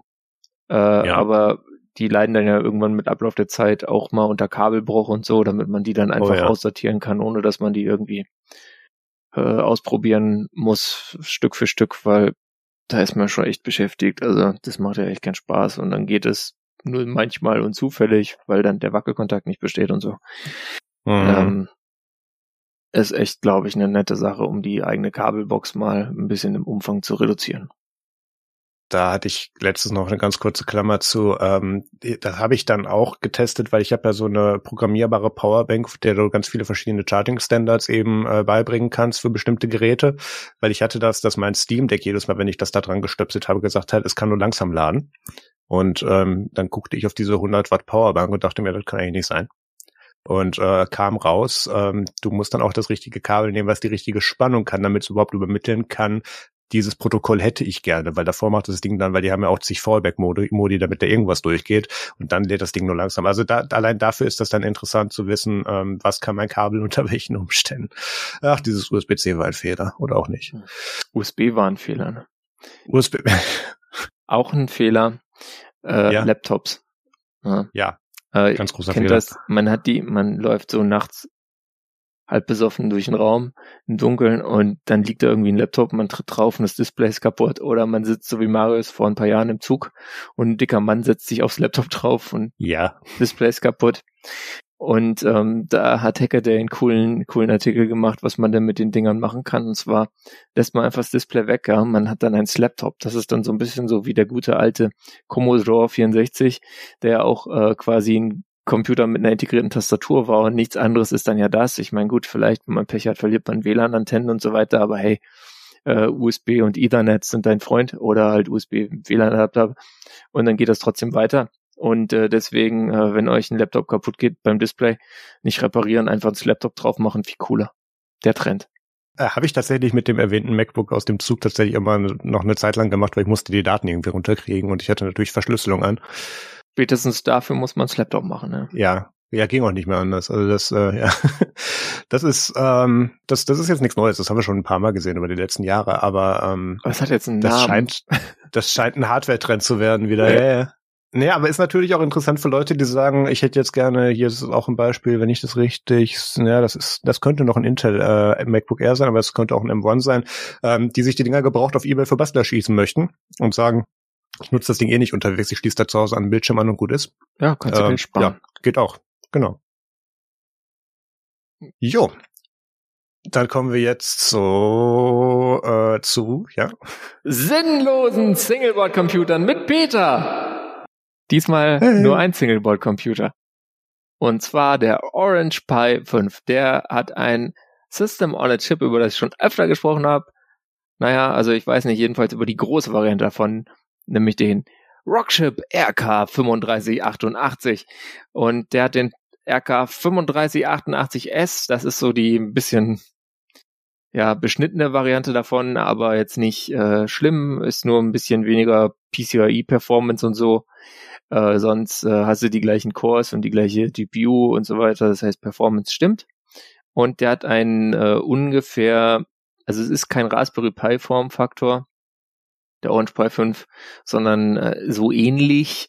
Ähm, das ja. heißt, es ist keine Gehäusekompatibilität gegeben, aber äh, das Ding hat äh, irgendwie mal drei USB-A-Ports, ein Ethernet, Gigabit Ethernet äh, und äh, du kannst optional natürlich WLAN und Bluetooth haben. Äh, du hast äh, USB-C-Ports und wenn ich es richtig sehe, gleich zwei davon, einen zum Laden und einen anderen auch für so mit Video und Gedöns. Ähm, was natürlich ganz cool ist, weil damit heißt es, du kannst das Ding auch anschließen an so Dinger wie so ein Laptop, ohne dass es kompliziert ist. Du brauchst einfach nur ein Full-Featured USB-C-Kabel. Kaboom und noch ein Stromsource natürlich, separat wahrscheinlich, aber äh, also keinen irgendwie blöden DC Power Barrel und so weiter. Und auf der Rückseite kannst du auch noch ähm, eine M2 PCIe Disk anschließen, aber nur eine kurze. Also ähm, 22, 42, also 4,2 ja. Zentimeter lang. Aber immerhin, ähm, das ist schon mal mehr Storage Options als ein Raspberry Pi, den du ja eh nicht kaufen kannst. Ich habe jetzt kürzlich mal geguckt, Raspberry Pi Gott, 4 ja. mit 1 Gigabyte RAM ist momentan schon bei 95 Euro oder so gehandelt. Äh, ja. Wo du dir dann denkst, ähm, äh, okay, ich lebe doch mit schlechter Software und kaufe mir irgend so einen blöden Orange Pi. Weil der fängt halt äh, bei 60 Dollar an mit 4 Gigabyte RAM und 8, für 8 Gigabyte äh, zu 75 Dollar zahlen. Wobei jetzt bei mir natürlich irgendein äh, Content-Blocker äh, mich nicht auf AliExpress klicken lässt und der verlinkte Amazon-Link ist nur USA, USA und äh, zu bestellen ist auch Schwachsinn von Deutschland aus. Aber egal, ähm, es gibt Single-Board-Computer, die man kaufen kann und das ist, glaube ich, tatsächlich auch ein System on a Chip, was ordentlichen Mainline Linux Support irgendwann auf jeden Fall haben wird. Wird am Anfang schmerzhaft sein, da kannst du dann nur die Handvoll Vendor-Images benutzen, aber mit der Zeit wird das besser werden und Performance hat's auf jeden Fall relativ zu anderen vergleichbaren Boards ganz okay. Genau, also zu Anfang kriegst du dann Android 12 oder ein Debian 11 drauf, ähm, ja. aber das, das da wird sich ja, wenn das einen gewissen Anklang findet, äh, Projekte für finden, die das dann auch mit was anderem benutzbar ja, machen. Irgend so ein Armbien. Ist bestimmt schon dran. ähm, ah, habe ich ihn leider nicht gefragt. Äh, habe ich, habe ich äh, einen, einen Hauptmaintainer von getroffen in äh, Prag. Aber da kommen wir nachher zu. Und damit haben wir schon die perfekte Überleitung, weil jetzt kommen die, die Themen und da geht's um den Ubuntu Summit. Da muss jetzt Marius mir mal alles erzählen, weil er hat mir noch nichts gesagt. Ja, das Ubuntu Summit in Prag fand äh, vor ein paar Wochen statt. Da hat Canonical über, äh, warte mal, gerade hatte ich die E-Mail noch offen, äh, über 200 äh, Community Contributor eingeladen nach Prag ähm, in das äh, in das Hilton Prag, äh, ich glaube irgendwie fünf Sterne Hotel. Das das wurde auch sehr gemischt aufgenommen, äh, als Mark Shuttleworth die Keynote am ersten Tag oder am Morgen dann da eben eröffnet hat. Gab es dann auch direkt die Frage mit, äh, ja, das ohne den ganzen Community Fund hätten wir die Reise gar nicht finanzieren können. Jetzt sitzen wir hier in einem Luxushotel. Wie passt denn das genau zur Message? Und äh, Mark hat dann äh, relativ schnell dann auch eine Antwort geben können. Die spiele ich mal hier ein. Go ahead. Um, I just want to ask about this place in particular because um, I'm first like speaking for myself. I'm not used to being in such a fancy big place, and I I think most open source developers are also the same. So I kind of want to ask why this specific place, the Hotel Prague, uh, Hotel um, Hilton, in specific. Why this specific place? Yes. Because we were 500 people last week and we needed at least 500 rooms, and this place has 800.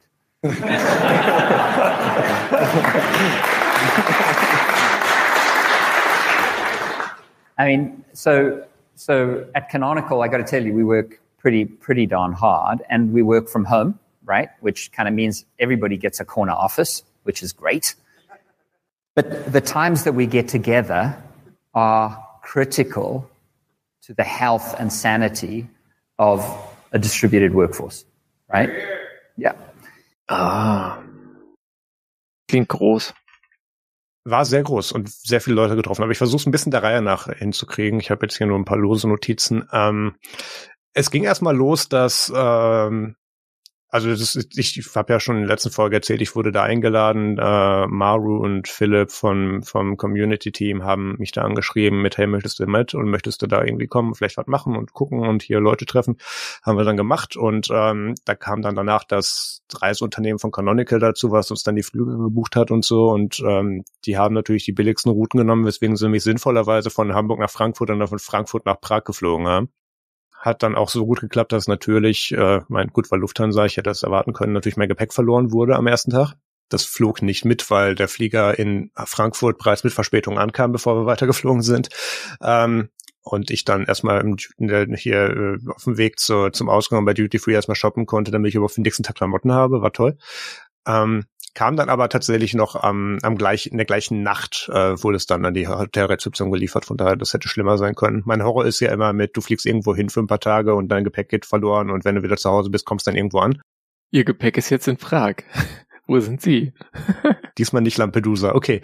Ähm, ja, das, das hat dann funktioniert. Ich hatte auch eine ganze, ganze Menge ähm, Technik mit in diesem Koffer, von der ich dann Angst hatte, dass die kaputt geht. Ist sie auch teilweise. Ähm, ich bin ja mit meinem M1 MacBook, da, da bin ich, das hatte ich sowieso im Rucksack und dann meinem Linux MacBook und dem Pinebook Pro äh, im Koffer dann geflogen. Und ich hatte auch noch ähm, ganzen Haufen an, an Gaming-Zeugs mit dabei. Hast du meinen Laptop mich, nicht mitgenommen? Nein, dein Laptop habe ich im Urlaub genutzt, da kommen wir aber ein andermal zu. Ähm, da kriegst du dann auch demnächst wieder. Ähm, die, äh, wir hatten da auch noch so eine Gaming-Nacht. Äh, ich glaube, zweiter oder dritte Tag äh, haben wir abends dann noch so eine Gaming-Nacht gemacht mit irgendwie irgendwie 80 Leuten und hatten da dann ganz viele Nintendo Switches und Controller und ich habe noch eine Xbox mitgenommen. Die hat den Fluch nicht so gut überstanden. Die macht jetzt lustige Geräusche, wenn man sie einschaltet. Ich glaube, die Festplatte ist hin. muss ich dann mal tauschen, aber okay. Das ging dann äh, am Tag der oder am Abend der Anreise los. Ich bin dann am Flughafen angekommen, hatte mich dann in der Chatgruppe davor ein bisschen synchronisiert, wer ist dann noch gleichzeitig da, damit wir uns irgendwie ein Taxi zum Hotel teilen können und, und habe dann eben am Flughafen mich dann mit äh, Martin Wimpress, Danny Levelin und äh, dem Herrn Riddell von KDE dann in ein Taxi gehockt und sind dann zum Hotel gefahren. Das war ganz witzig. Ähm, kamen dann an, unsere Koffer geparkt und sind dann ähm, äh, sind dann noch mal kurz in die Rooftop Bar gegangen, weil da war dann das das das große Opening für das Summit. Ähm, Fancy. Ja, ja, auch auch alles auf Kosten von Canonical, sonst wäre das ein sehr teurer Abend geworden. Ähm, hab dann am Eingang noch kurz mit Mark Shuttleworth geschnackt. Das war ganz witzig. Der stand da an so einem Tisch und da mussten alle vorbei und da hat man dann noch kurz ein paar Worte gewechselt. Ähm, hat man seine Badge geholt und dann äh, sind wir eben in dieser Rooftop-Bar noch ein bisschen versackt und dann später in die untere Hotelbar ähm, haben da dann schon ganz viele Leute getroffen. Ich, ich habe da, wen habe ich denn? Genau, den, den Thorsten Franz vom Ubuntu Deutschland e.V. habe ich da mal wieder getroffen. Das war ganz nett, den hatte ich schon ein paar Jahre nicht mehr gesehen. Äh, Rudra vom Ubuntu Unity Projekt stand da so ein bisschen verloren in der Ecke, weil er durfte natürlich nicht mittrinken.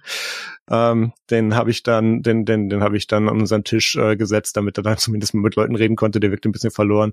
Ähm, aber das, das, das war wirklich toll. Da waren ganz, ganz viele Leute da. Ähm, äh, mit Oliver Gravert konnte ich mal wieder quatschen, der schuld ist, dass ich damals Magic Device Tool gebaut habe. Mhm. Ähm, weil der, mit dem hatte ich 2015 auf einer UbuCon mal gefachsimpelt, wie denn das Caching von Ubuntu Device Flash funktioniert und habe ich mir gedacht, hm, könnte ich eigentlich einen Rapper drum rumbauen und dann ist das passiert.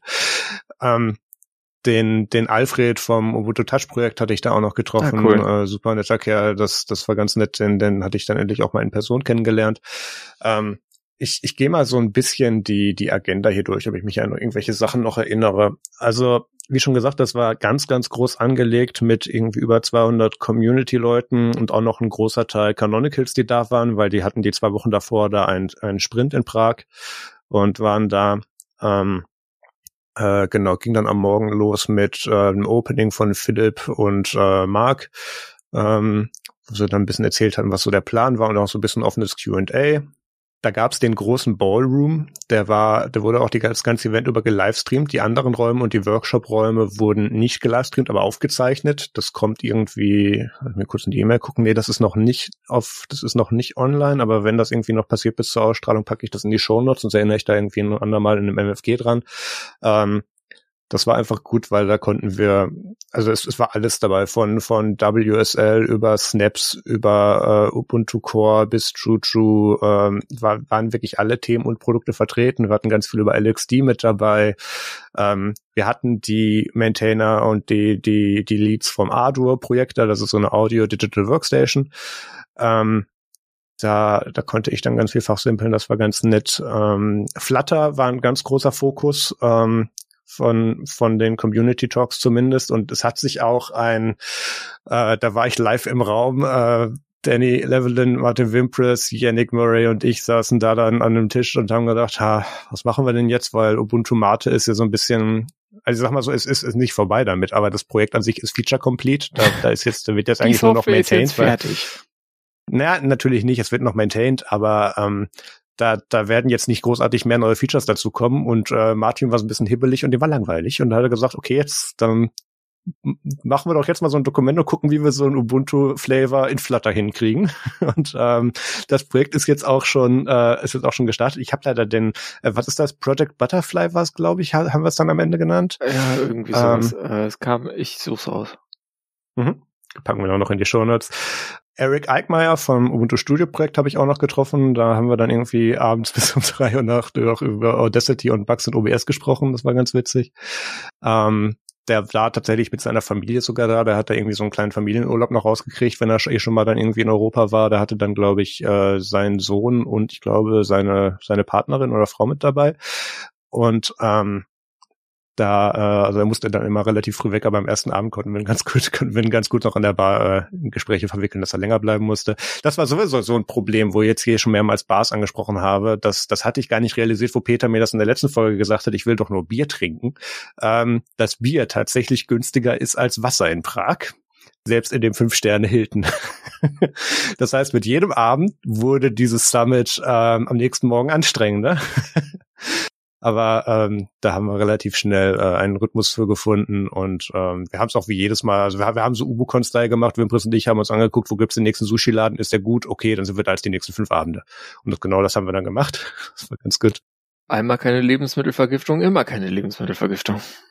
Aber wer hat das, das ziehen wir seit ein paar Jahren ziemlich konsequent durch. Das ich funktioniert bei uns. Ich finde das, find das eine gute Idee.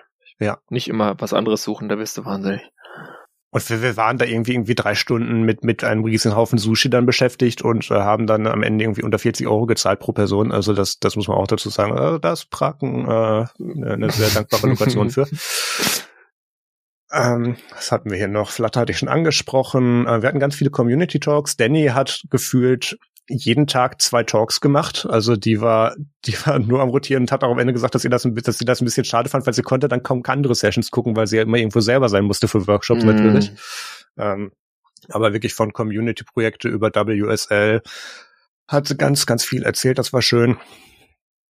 Wen hatten wir denn noch hier? Äh, Mira Kotek hat äh, ein bisschen was über Ubuntu und Security gemacht. Da habe ich ihn dann auch zu verdonnert, da doch mal einen Artikel zuzuschreiben, den wir dann übersetzen und veröffentlichen werden. Ähm, wen hatten wir noch da? Das ist eigentlich so ziemlich Tag eins. Ähm, Achso, abends gab's dann noch eine, eine Strick-Session. Ähm, irgendwie hat sich da in diesem Community-Projekt, das hieß dann Kinetic Knitting, ähm, dann dann irgendwie auch noch so eine Community rund um irgendwie ja Nähen und Stricken irgendwie irgendwie gebildet und da haben die abends dann wirklich in zwei Stunden einen ähm, einen Workshop-Raum besetzt und haben das da gemacht. Das war ganz cool. Und bis abends 23, äh, 23 Uhr gab es dann auch noch vom Design-Team gab es noch einen technischen Workshop. Also da wäre wirklich rund um die Uhr war da Programm. Das war nur Tag eins. Ich scroll gerade Tag zwei durch, ob mir da noch irgendwas in Erinnerung kommt. Ähm, Ach so, ganz viel zu ARM und Ubuntu on ARM gab's mhm. natürlich. Äh, da hat äh, Robbie Williamson ganz viel zu gemacht. Mit dem hatte ich mich da auch unterhalten. Äh, Alfred hat äh, über Ubuntu Touch was erzählt natürlich. Ähm, Michael Tanne, den hatte ich da auch endlich meine Person getroffen, ähm, hat was über Open Source Marketing erzählt und mit mit mit äh, Tools. Hier diese da benutzt unter anderem auch Odoo. Ähm, Marco Trevisian hat was über äh, the State of GNOME erzählt. Das war sehr spannend. Ähm, wir hatten das äh, Ubucon Europe und Ubucon Asia Team da. Also ich bin ja mittlerweile aus dem aus dem Planungsreif für Ubucon Europe so ein bisschen raus, weil wir das Ganze einfach ein paar Jahre nicht nicht ja, bedient haben wegen irgendwie so einer Pandemie, glaube ich. Und ähm, Thiago Carondo hat es dann tatsächlich geschafft, uns dann nochmal alle an den Tisch zu kriegen und wir haben so ein bisschen was über die Erfahrungen erzählt, wie es ist, überhaupt so ein großes Event zu planen und durchzuführen und welche Learnings es da gab und welche Fehler wir alle nochmal machen müssen. Ähm, da gab es das dann. Und tatsächlich, während wir das hier aufnehmen, findet gerade die UCon Asia da statt und wenn ich es richtig gesehen habe, ist, ist, ist Rudra sogar auch da. Also der ist, der ist im Prinzip von Prag dann nicht mehr nach Hause, sondern dann irgendwie nochmal Richtung Asien dann geflogen. Der, der musste auch mit seiner Mutter verreisen, logischerweise, weil er ist noch minderjährig. Ähm, das, das war sehr interessant. Das hatten wir, wo hatten wir das denn schon? Ja, Marius Gripsgard äh, zu Ubucon in Paris musste auch noch mal, da, da war er noch nicht volljährig, musste dann auch einmal mit Eltern anreisen. Ähm, ja, Ubuntu Studio hatte ich schon gesagt. Äh, hier haben wir noch ein bisschen Flutter-Zeugs. Was hat man noch? Ah, ganz viel mit Robotics gab's und hier Embedded-Programmierung. Da gab's einige Workshops zu, die habe ich nicht gesehen. Da war ich nicht da. Da war ich, wo war ich, da, da war ich im Snapcraft-Workshop. Ähm, Juju hatte ich auch schon gesagt. Äh, wir hatten ein paar Podcast-Recordings, äh, Linux-Lets, äh, äh, also äh, hier Shane und Co. haben äh, eine Folge Linux Let's dort aufgenommen mit, wie ich glaube, zweifelhafter Audiosituation, weswegen die Folge auch, glaube ich, immer noch nicht draußen ist. Da müssen sie gucken, wie sie das retten können. Ähm, ich habe ja gesagt, ich mache da ganz viele Interviews. Habe ich natürlich nicht gemacht. Weil ähm, Was? ähm, es das, naja, es, ich hatte. War es etwa so schon zu anstrengend? Nee, anstrengend nicht, aber du hast dich halt permanent Input. mit Leuten unterhalten. An jeder Ecke gab es einen, der irgendwie dann gemeldet, ey Marius, und jetzt äh, erst mal gesehen, äh, und dem Rest, ich muss dann immer auf die Badge schielen, wer ist denn das? Und dann, äh, ja, ähm, was, was ganz äh, dominant war, ist, dass äh, bist du der Marius von Bad Voltage? das kam äh, öfters. Ja, der Editor. Ja, ja, genau. Ähm, das war witzig, da wurde ich tatsächlich mehrmals drauf angesprochen. Ähm, was haben wir noch? Äh, Riddell hat natürlich was zu KDE gemacht. Was? Ähm, ganz unglaublich, ne? Kann man, kann man nicht mitrechnen können. Ich bin schockiert. Unglaublich. Äh, Danny hat noch was zu Snapcraft gemacht. Ach, das hat sie auch noch gemacht. Ähm, genau, dann war diese Game Night. Die haben wir durchgezogen. Dann hat das Designteam um 23 Uhr wieder einen Workshop gemacht. Ich weiß nicht, die stehen die alle so spät auf. Naja. Ähm, Mittwoch, was hatten wir da? Ähm, Ach ja, Nathan Haynes hat, hat ganz viel zu äh, kreativem Schreiben unter Ubuntu und allgemein Open Source Tools gemacht. Nathan ist ja eigentlich Autor. Ähm, den kennt man vielleicht von diesen ganzen Linux Server Handbooks. Ähm, das deutsche Äquivalent davon liest man öfters unseren Dirk Deimecke, aber ähm, amerikanischen macht das eben auch sehr häufig der Nathan und äh, bringt da alle paar Jahre eine aktualisierte Version von raus ähm, und hat da dann, das, das wusste ich auch noch gar nicht, der, der schreibt eigentlich Romane. Ah. Und ähm, mit dem hing ich dann abends dann auch noch an der an der Hotelbar rum und ähm, habe mich dann irgendwann um drei Uhr morgens dann aus irgendwelchen Diskussionen rund um irgendwie Quantenphysik befreien können und bin ins Bett gegangen. Achso, ich hätte jetzt gedacht, es geht um Mechanical Keyboards oder äh, Schreibprogramme. Das, das, das hatte ich mit, das hatte ich mit Michael Kotek, aber ähm, nein, nein, das, äh, Nathan hat da was anderes gemacht und äh, der, der schreibt ganz viel Science Fiction und ähm, da musste Aha. ich mich dann irgendwann vorausziehen, weil ich war dann auch nicht mehr ganz der Fitteste an dem Abend. habe gedacht, nee, ich komme nicht mehr mit, wir, wir hören jetzt Welcher an dieser Stelle Welt auf. Sind wir jetzt? Uh. Genau. Äh, Rudra hat natürlich was zu Unity 7 gemacht, hatte auch, war da auch an einem, äh, an einem Panel beteiligt mit allen äh, Heads von äh, Ubuntu Flavors, die dabei waren.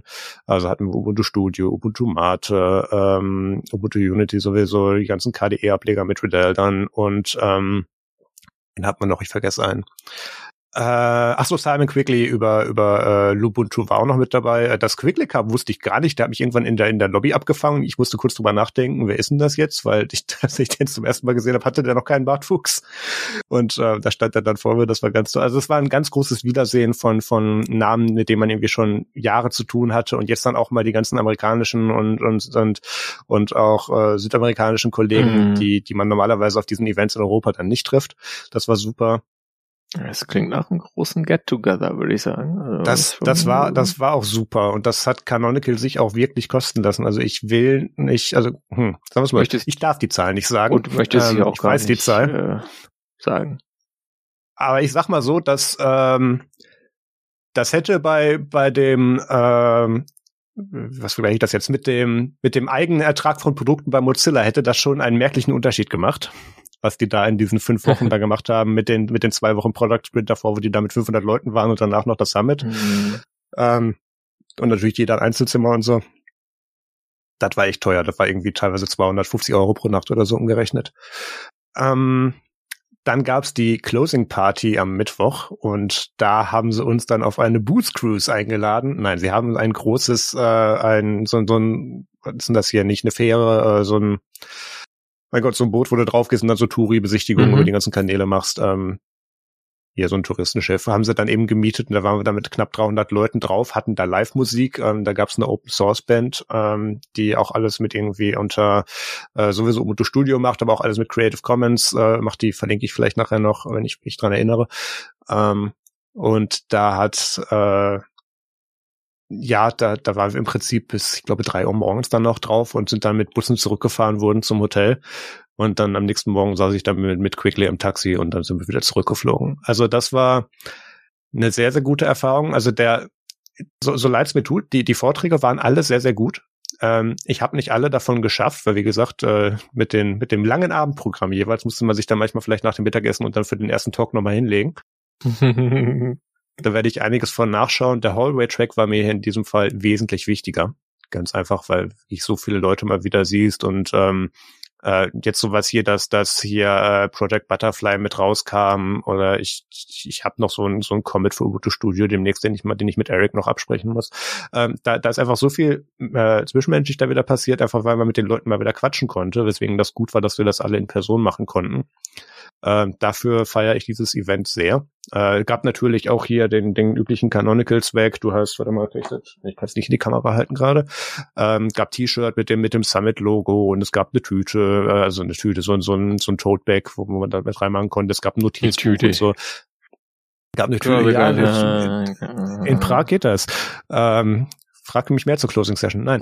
ähm, der da, äh, da, da, das war natürlich auch schön. Sie sind auch noch mal, sie haben anscheinend auch noch mal die den Fundus vom ehemaligen Ubuntu Merchandise Shop geplündert und da gab es dann ganz viele alte Sachen wie die die vorherigen Rucksackversuche, die sie da hatten oder auch ganz viele T-Shirts zu vorherigen Releases konnte man sich da dann noch nehmen. Das war toll. Es gab ein Sticker Exchange Table, da habe ich natürlich ganz viele Nextlot Stickers geparkt.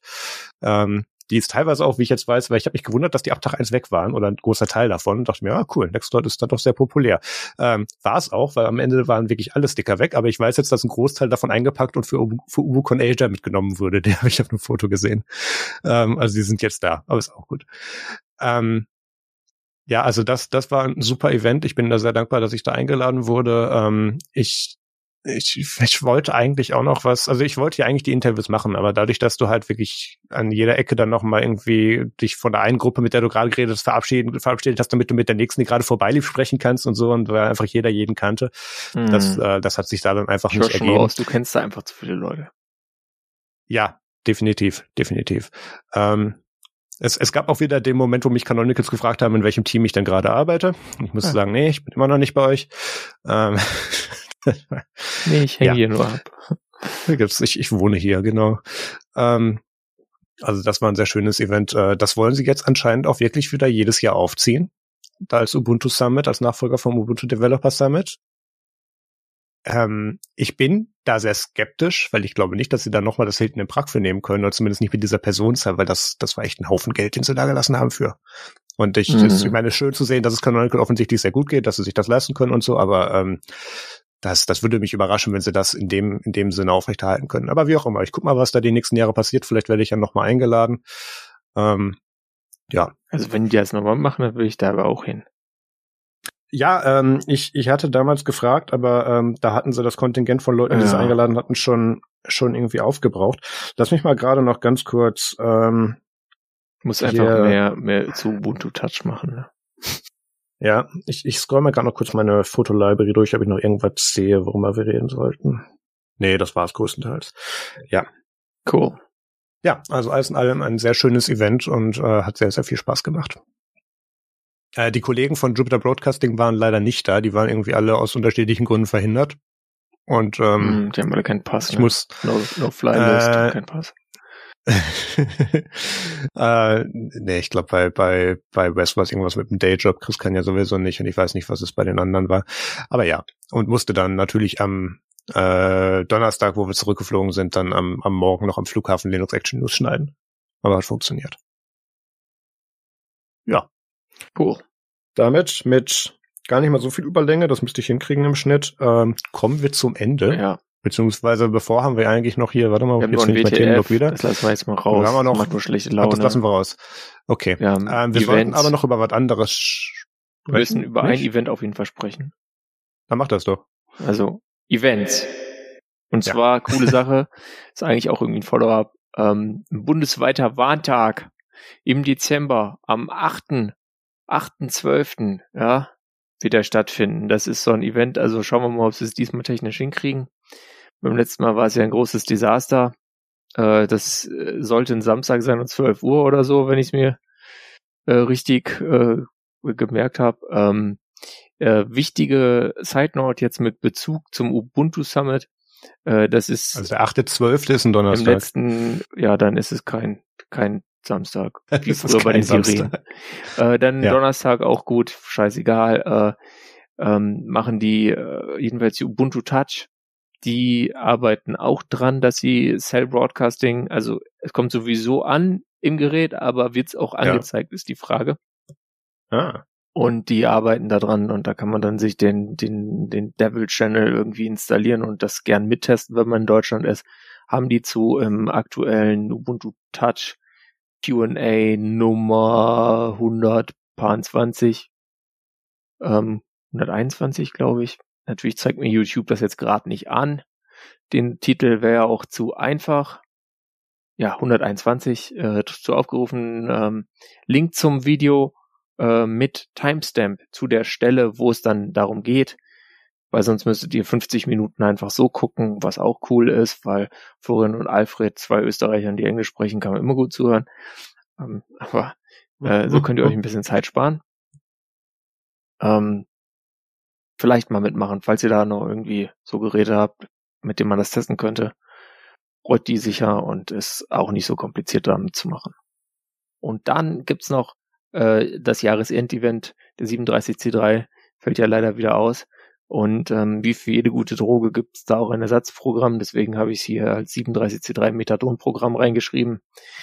ähm, da gibt's so verschiedene Dinge. Irgendwas gibt's am 28.12., weiß ich auch nicht ganz genau wo, auf irgendeinem Boot, müsst ihr selber googeln. Aber ein Link ist da, dann habt ihr schon mal die Details. Dann gibt's äh, als größeres Ding die Hacking in Parallel äh, in Berlin in irgendeiner Ballettschule. Ähm, ja. An den gleichen Tagen, wo sonst äh, 37C3 wäre, äh, regional gesehen gegenüber von der Seabase. Nee, ist eine Schauspielschule, pardon. Äh, ja, mhm. jedenfalls Runge Straße 20. Ist die ETI wieder, glaube ich. Wie auch immer. Ähm, ja. War ich jetzt noch nicht in dem Gebäude. Ähm, die haben bestimmte äh, Auflagen sich gegeben, dass sie das halt pandemisch ordentlich abwickeln, was ich äh, nur unterstützen kann. Reguläre Tickets kosten 79 Euro und äh, es gibt krassere Tickets, für die ihr mehr Geld geben könnt, wenn ihr Geld übrig habt. Ähm, ist, glaube ich, ganz interessant. Call for Participation läuft noch, haben wir auch verlinkt. Äh, in München gibt's was, das ist aber noch so ein bisschen, ich weiß nicht, also die haben noch nicht eine richtige Website, aber immerhin schon mal ein Call for Participation. Mhm. Für mich nicht die richtige Reihenfolge. Aber ja. andererseits habe ich auch nicht Zeit, mich da selber zu mehr zu engagieren, um da auszuhelfen und das, diese Situation zu ändern. Von daher will ich mich gar nicht zu sehr besch beschweren äh, auch da CFP und die Webseite, die aber auf so einem Stand von irgendwie vor einem Jahr ist, ähm, mal angucken. Das hat jetzt auch nicht nur so CCC-Bezug, das ist noch irgendwie ein bisschen anders, aber Zeitslot und äh, sind auch Leute vom mit mit C3 VOG Bezug auf jeden Fall dabei, also Video Operation Center. Von daher ähm, habe ich das auch mal hingepackt. Wenn es noch mehr gibt, äh, wenn ihr das jetzt hört und ihr sagt, mein, mein cooler äh, Methadon-Programm äh, 37C3-Event wurde hier nicht gelistet, bitte Mail an domian at äh, techniktechnik.de und äh, wir schicken das dann beim nächsten Mal über die Audiowellen durch das Internet oder so. Ja. ja, genau. Und das war das mit den Events. Und wir kommen jetzt zum MFG Musikfilm Game Tipp. Yes. Ja, die, die LMP-Folge haben wir schon erwähnt. Deswegen rede ich jetzt. Nee, die nicht. Die noch nicht? Ah, stimmt, ja noch nicht erwähnt. Ja, genau. Die Lärmsucht des Pöbels, die aktuelle Folge Logbuch Netzpolitik. Ähm, da geht's schön um Twitter. Äh, ja. Und um andere Sachen. Einfach mal, FTX hauptsächlich. einfach mal reinhören. FTX, das ist eine coole Sache. Bitcoin. Nee, nicht Bitcoin. Das ist ein anderer Kryptogramm. Ja, äh, auch. meine Empfehlung, ja. äh, seid vorsichtig tut da nur Spielgeld rein und äh, speichert's nicht bei dem Exchange, bei dem ihr es kauft. So. Sonst ist auf einmal alles weg. Ich bin kein Investment Advisor, bla bla bla, 15 Minuten Disclaimer, hier hindenken. ähm, aber so vom Prinzip her. Dann habe ich einen Film mhm. geguckt, der heißt Nebenan, ist mit, äh, mit Daniel Brühl. Wenn man Daniel Brühl nicht mag, sollte man es nicht gucken. Aber sonst ist es ganz lustig. Werde ich jetzt nicht, Ach, der, nicht spoilern. Ja. Ähm, gab's bei Netflix, meine ich.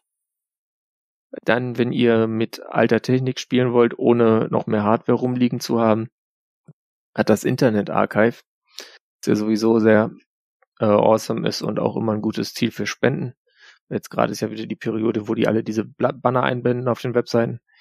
Ähm, die bringen einem jetzt so Palm Pilot Software, äh, in einer, im Webbrowser Emulation läuft dann auch äh, auf dem iPhone und so ganz easy.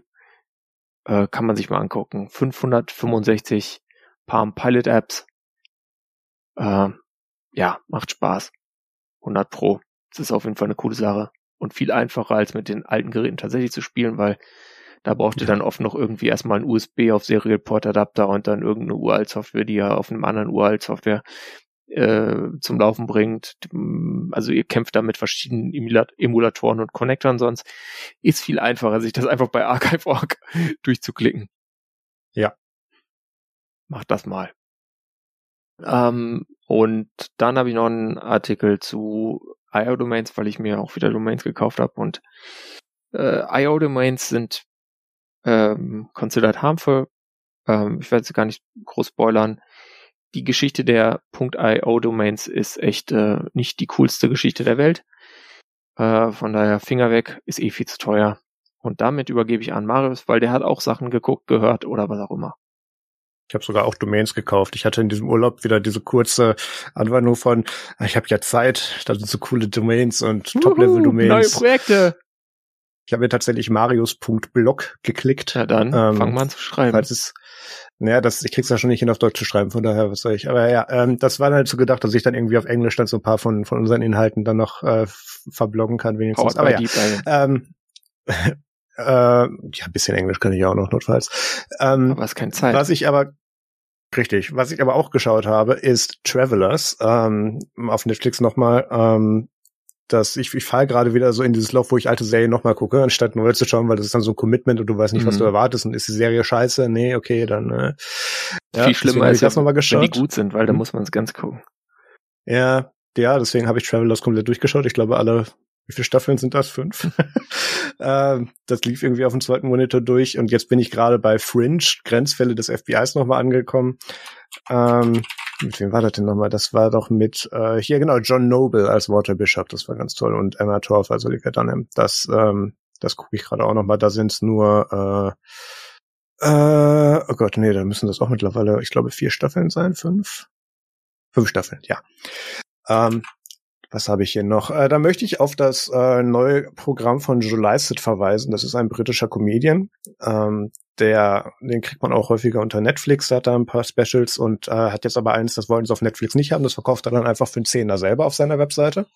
Meiner Meinung nach sein bisher bestes Programm. Ähm, da will ich gar nicht zu viel spoilern. Ähm, wenn man da irgendwie mal einen Zehner übrig hat und so einen Abend ähm, mit lustigem Aktivismus und äh, weil der macht ja auch interessante Sachen äh, mit mit britischer Presse und macht dann manchmal so Parodiesachen, die dann irgendwie im, im britischen Unterhaus nochmal aufgearbeitet werden müssen dann raus. Also da, da kann man da kann man abends sehr gut Spaß mit haben. Das kann ich empfehlen unter watch.joelycett.com. Link ist auch nochmal in den Shownotes.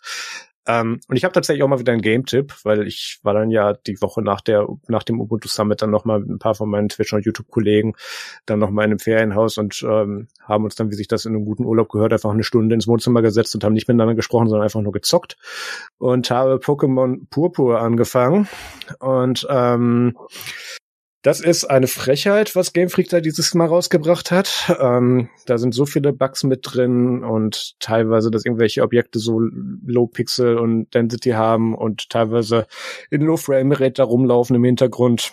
Also da hätte man echt sagen können, äh, interessantes Spiel, gute Story, aber ähm, lass das doch noch mal eine Woche bei dem Entwickler liegen oder so. Aber das haben die tatsächlich so rausgebracht. Das, das, da bin ich auch echt sauer mit denen dieses Mal. Aber Marios Bugfixes dauern immer so lang. Ja, aber das ist noch, das, das ist ja okay, wenn da, wenn da ein bisschen was nicht stimmt. Aber das ist wirklich auf einem Level, das, das weiß ich nicht, wie, wie die auf die Idee kamen, das so zu releasen. Das ist, das ist wirklich nicht gut dieses Mal. Und vor allem, da sind auch wirklich irgendwelche Gamebreaker-Bugs mit drin. Ich musste zweimal mein Safe-Game löschen oder anfangen, weil ich mich nicht mehr bewegen konnte, weil irgendwo ein Objekt verbuggt war. Das kannst du nicht rausbringen. Ah, okay. Das ist allerdings Also wirklich, äh, wirklich das schlecht. Das ist äh, ja okay. Das ist Ja. kein kein First World Gemecker, das ist tatsächlich ein Problem. Nee, das ist wirklich scheiße. Das, das, Ja. das, wenn ich das so gewusst hätte, hätte ich das auch nicht gekauft. Ganz einfach. Das ist einfach schlecht. Und ich kaufe alles, wo Pokémon dran steht, weil das, keine Ahnung, das einzige Spiel ist, was ich in meiner Kindheit gespielt habe und das jetzt noch weitermache. Ja. Ja, Nintendo Switch, das Gerät, auf dem ich Pokémon-Sachen spiele. Ähm, Nintendo Ja. Pokémon. Genau. Ach ja, gut. Damit sind wir am Ende angelangt. Ähm, ich pack noch was von The Daily Show ins, ins Bonus, ähm, auch äh, zur, zur aktuellen Twitter-Problematik. Und dann hören wir uns in circa zwei Wochen wieder. Ich denke mal, hast du irgendwelche Termine oder Urlaube, die anstehen? Eigentlich nicht, ne? Was ist denn in zwei Wochen? Ich habe ganz viel Ähm, Arbeit. Ja, ich auch. Äh, das, das ist noch, das ist noch Anfang Dezember, das kriegen wir hin. Ähm, wie sieht's denn bei dir mit Weihnachtsplanung aus? Äh, irgendwas, wo du nicht aufnehmen kannst? Ist noch nicht Also jetzt außer am 24. vielleicht, Äh, das wäre die Folge dann. genau. ist noch nicht äh, klar. Ich werde ein bisschen unterwegs sein, aber auch wenn ich unterwegs bin, Mhm. ist es grundsätzlich möglich. Cool. Okay, also sind keine größeren Unterbrechungen geplant. Ja, ähm, ach Mist, wir müssen noch so eine Jahresendfolge machen. Naja, gut, egal, das, das machen wir alles Was? Das Jahr hört schon wieder auf. Hat doch gerade erst angefangen. Ja, es- Was wie? Irgendwie, ne? Ganz schrecklich.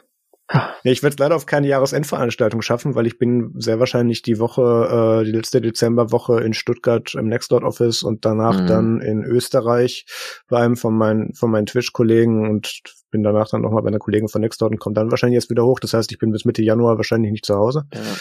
Aber ich war jetzt schon, schon so kurz davor, mir äh, Tickets für die Hacking in Parallel zu buchen, weil ich so Bock habe. Hm. Aber dann habe ich mir meinen mein Lebens, äh, mein Kalender und mein, mein Erholungszustand gesehen und habe mir gedacht, eigentlich kannst du es nicht machen. Es geht Ja. eigentlich nicht. Es ist, äh, aber so ist das halt. okay. Ne? Gut, dann kommen wir jetzt zum Ende. Genau. Vielen lieben Dank fürs Zuhören. Macht es gut und bis zum nächsten Mal. Macht's gut. Äh, tragt eine Maske, nutzt Matrix und masturbiert nicht so viel, das macht die Wirbelsäule weich.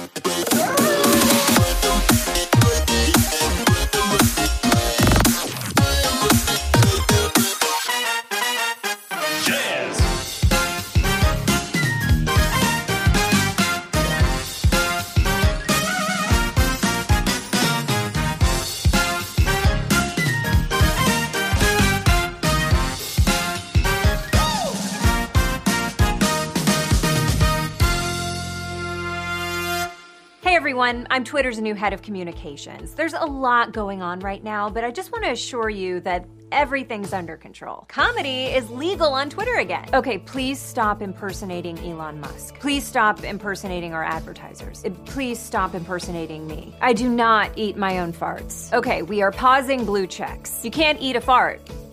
You can't do it. Comedy, it's mostly legal on Twitter.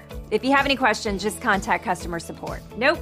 They were fired. For $8 a month, anyone can get a blue check mark, a gray check mark, an invisible check mark. If you have any questions, you can contact our verification team. Nope.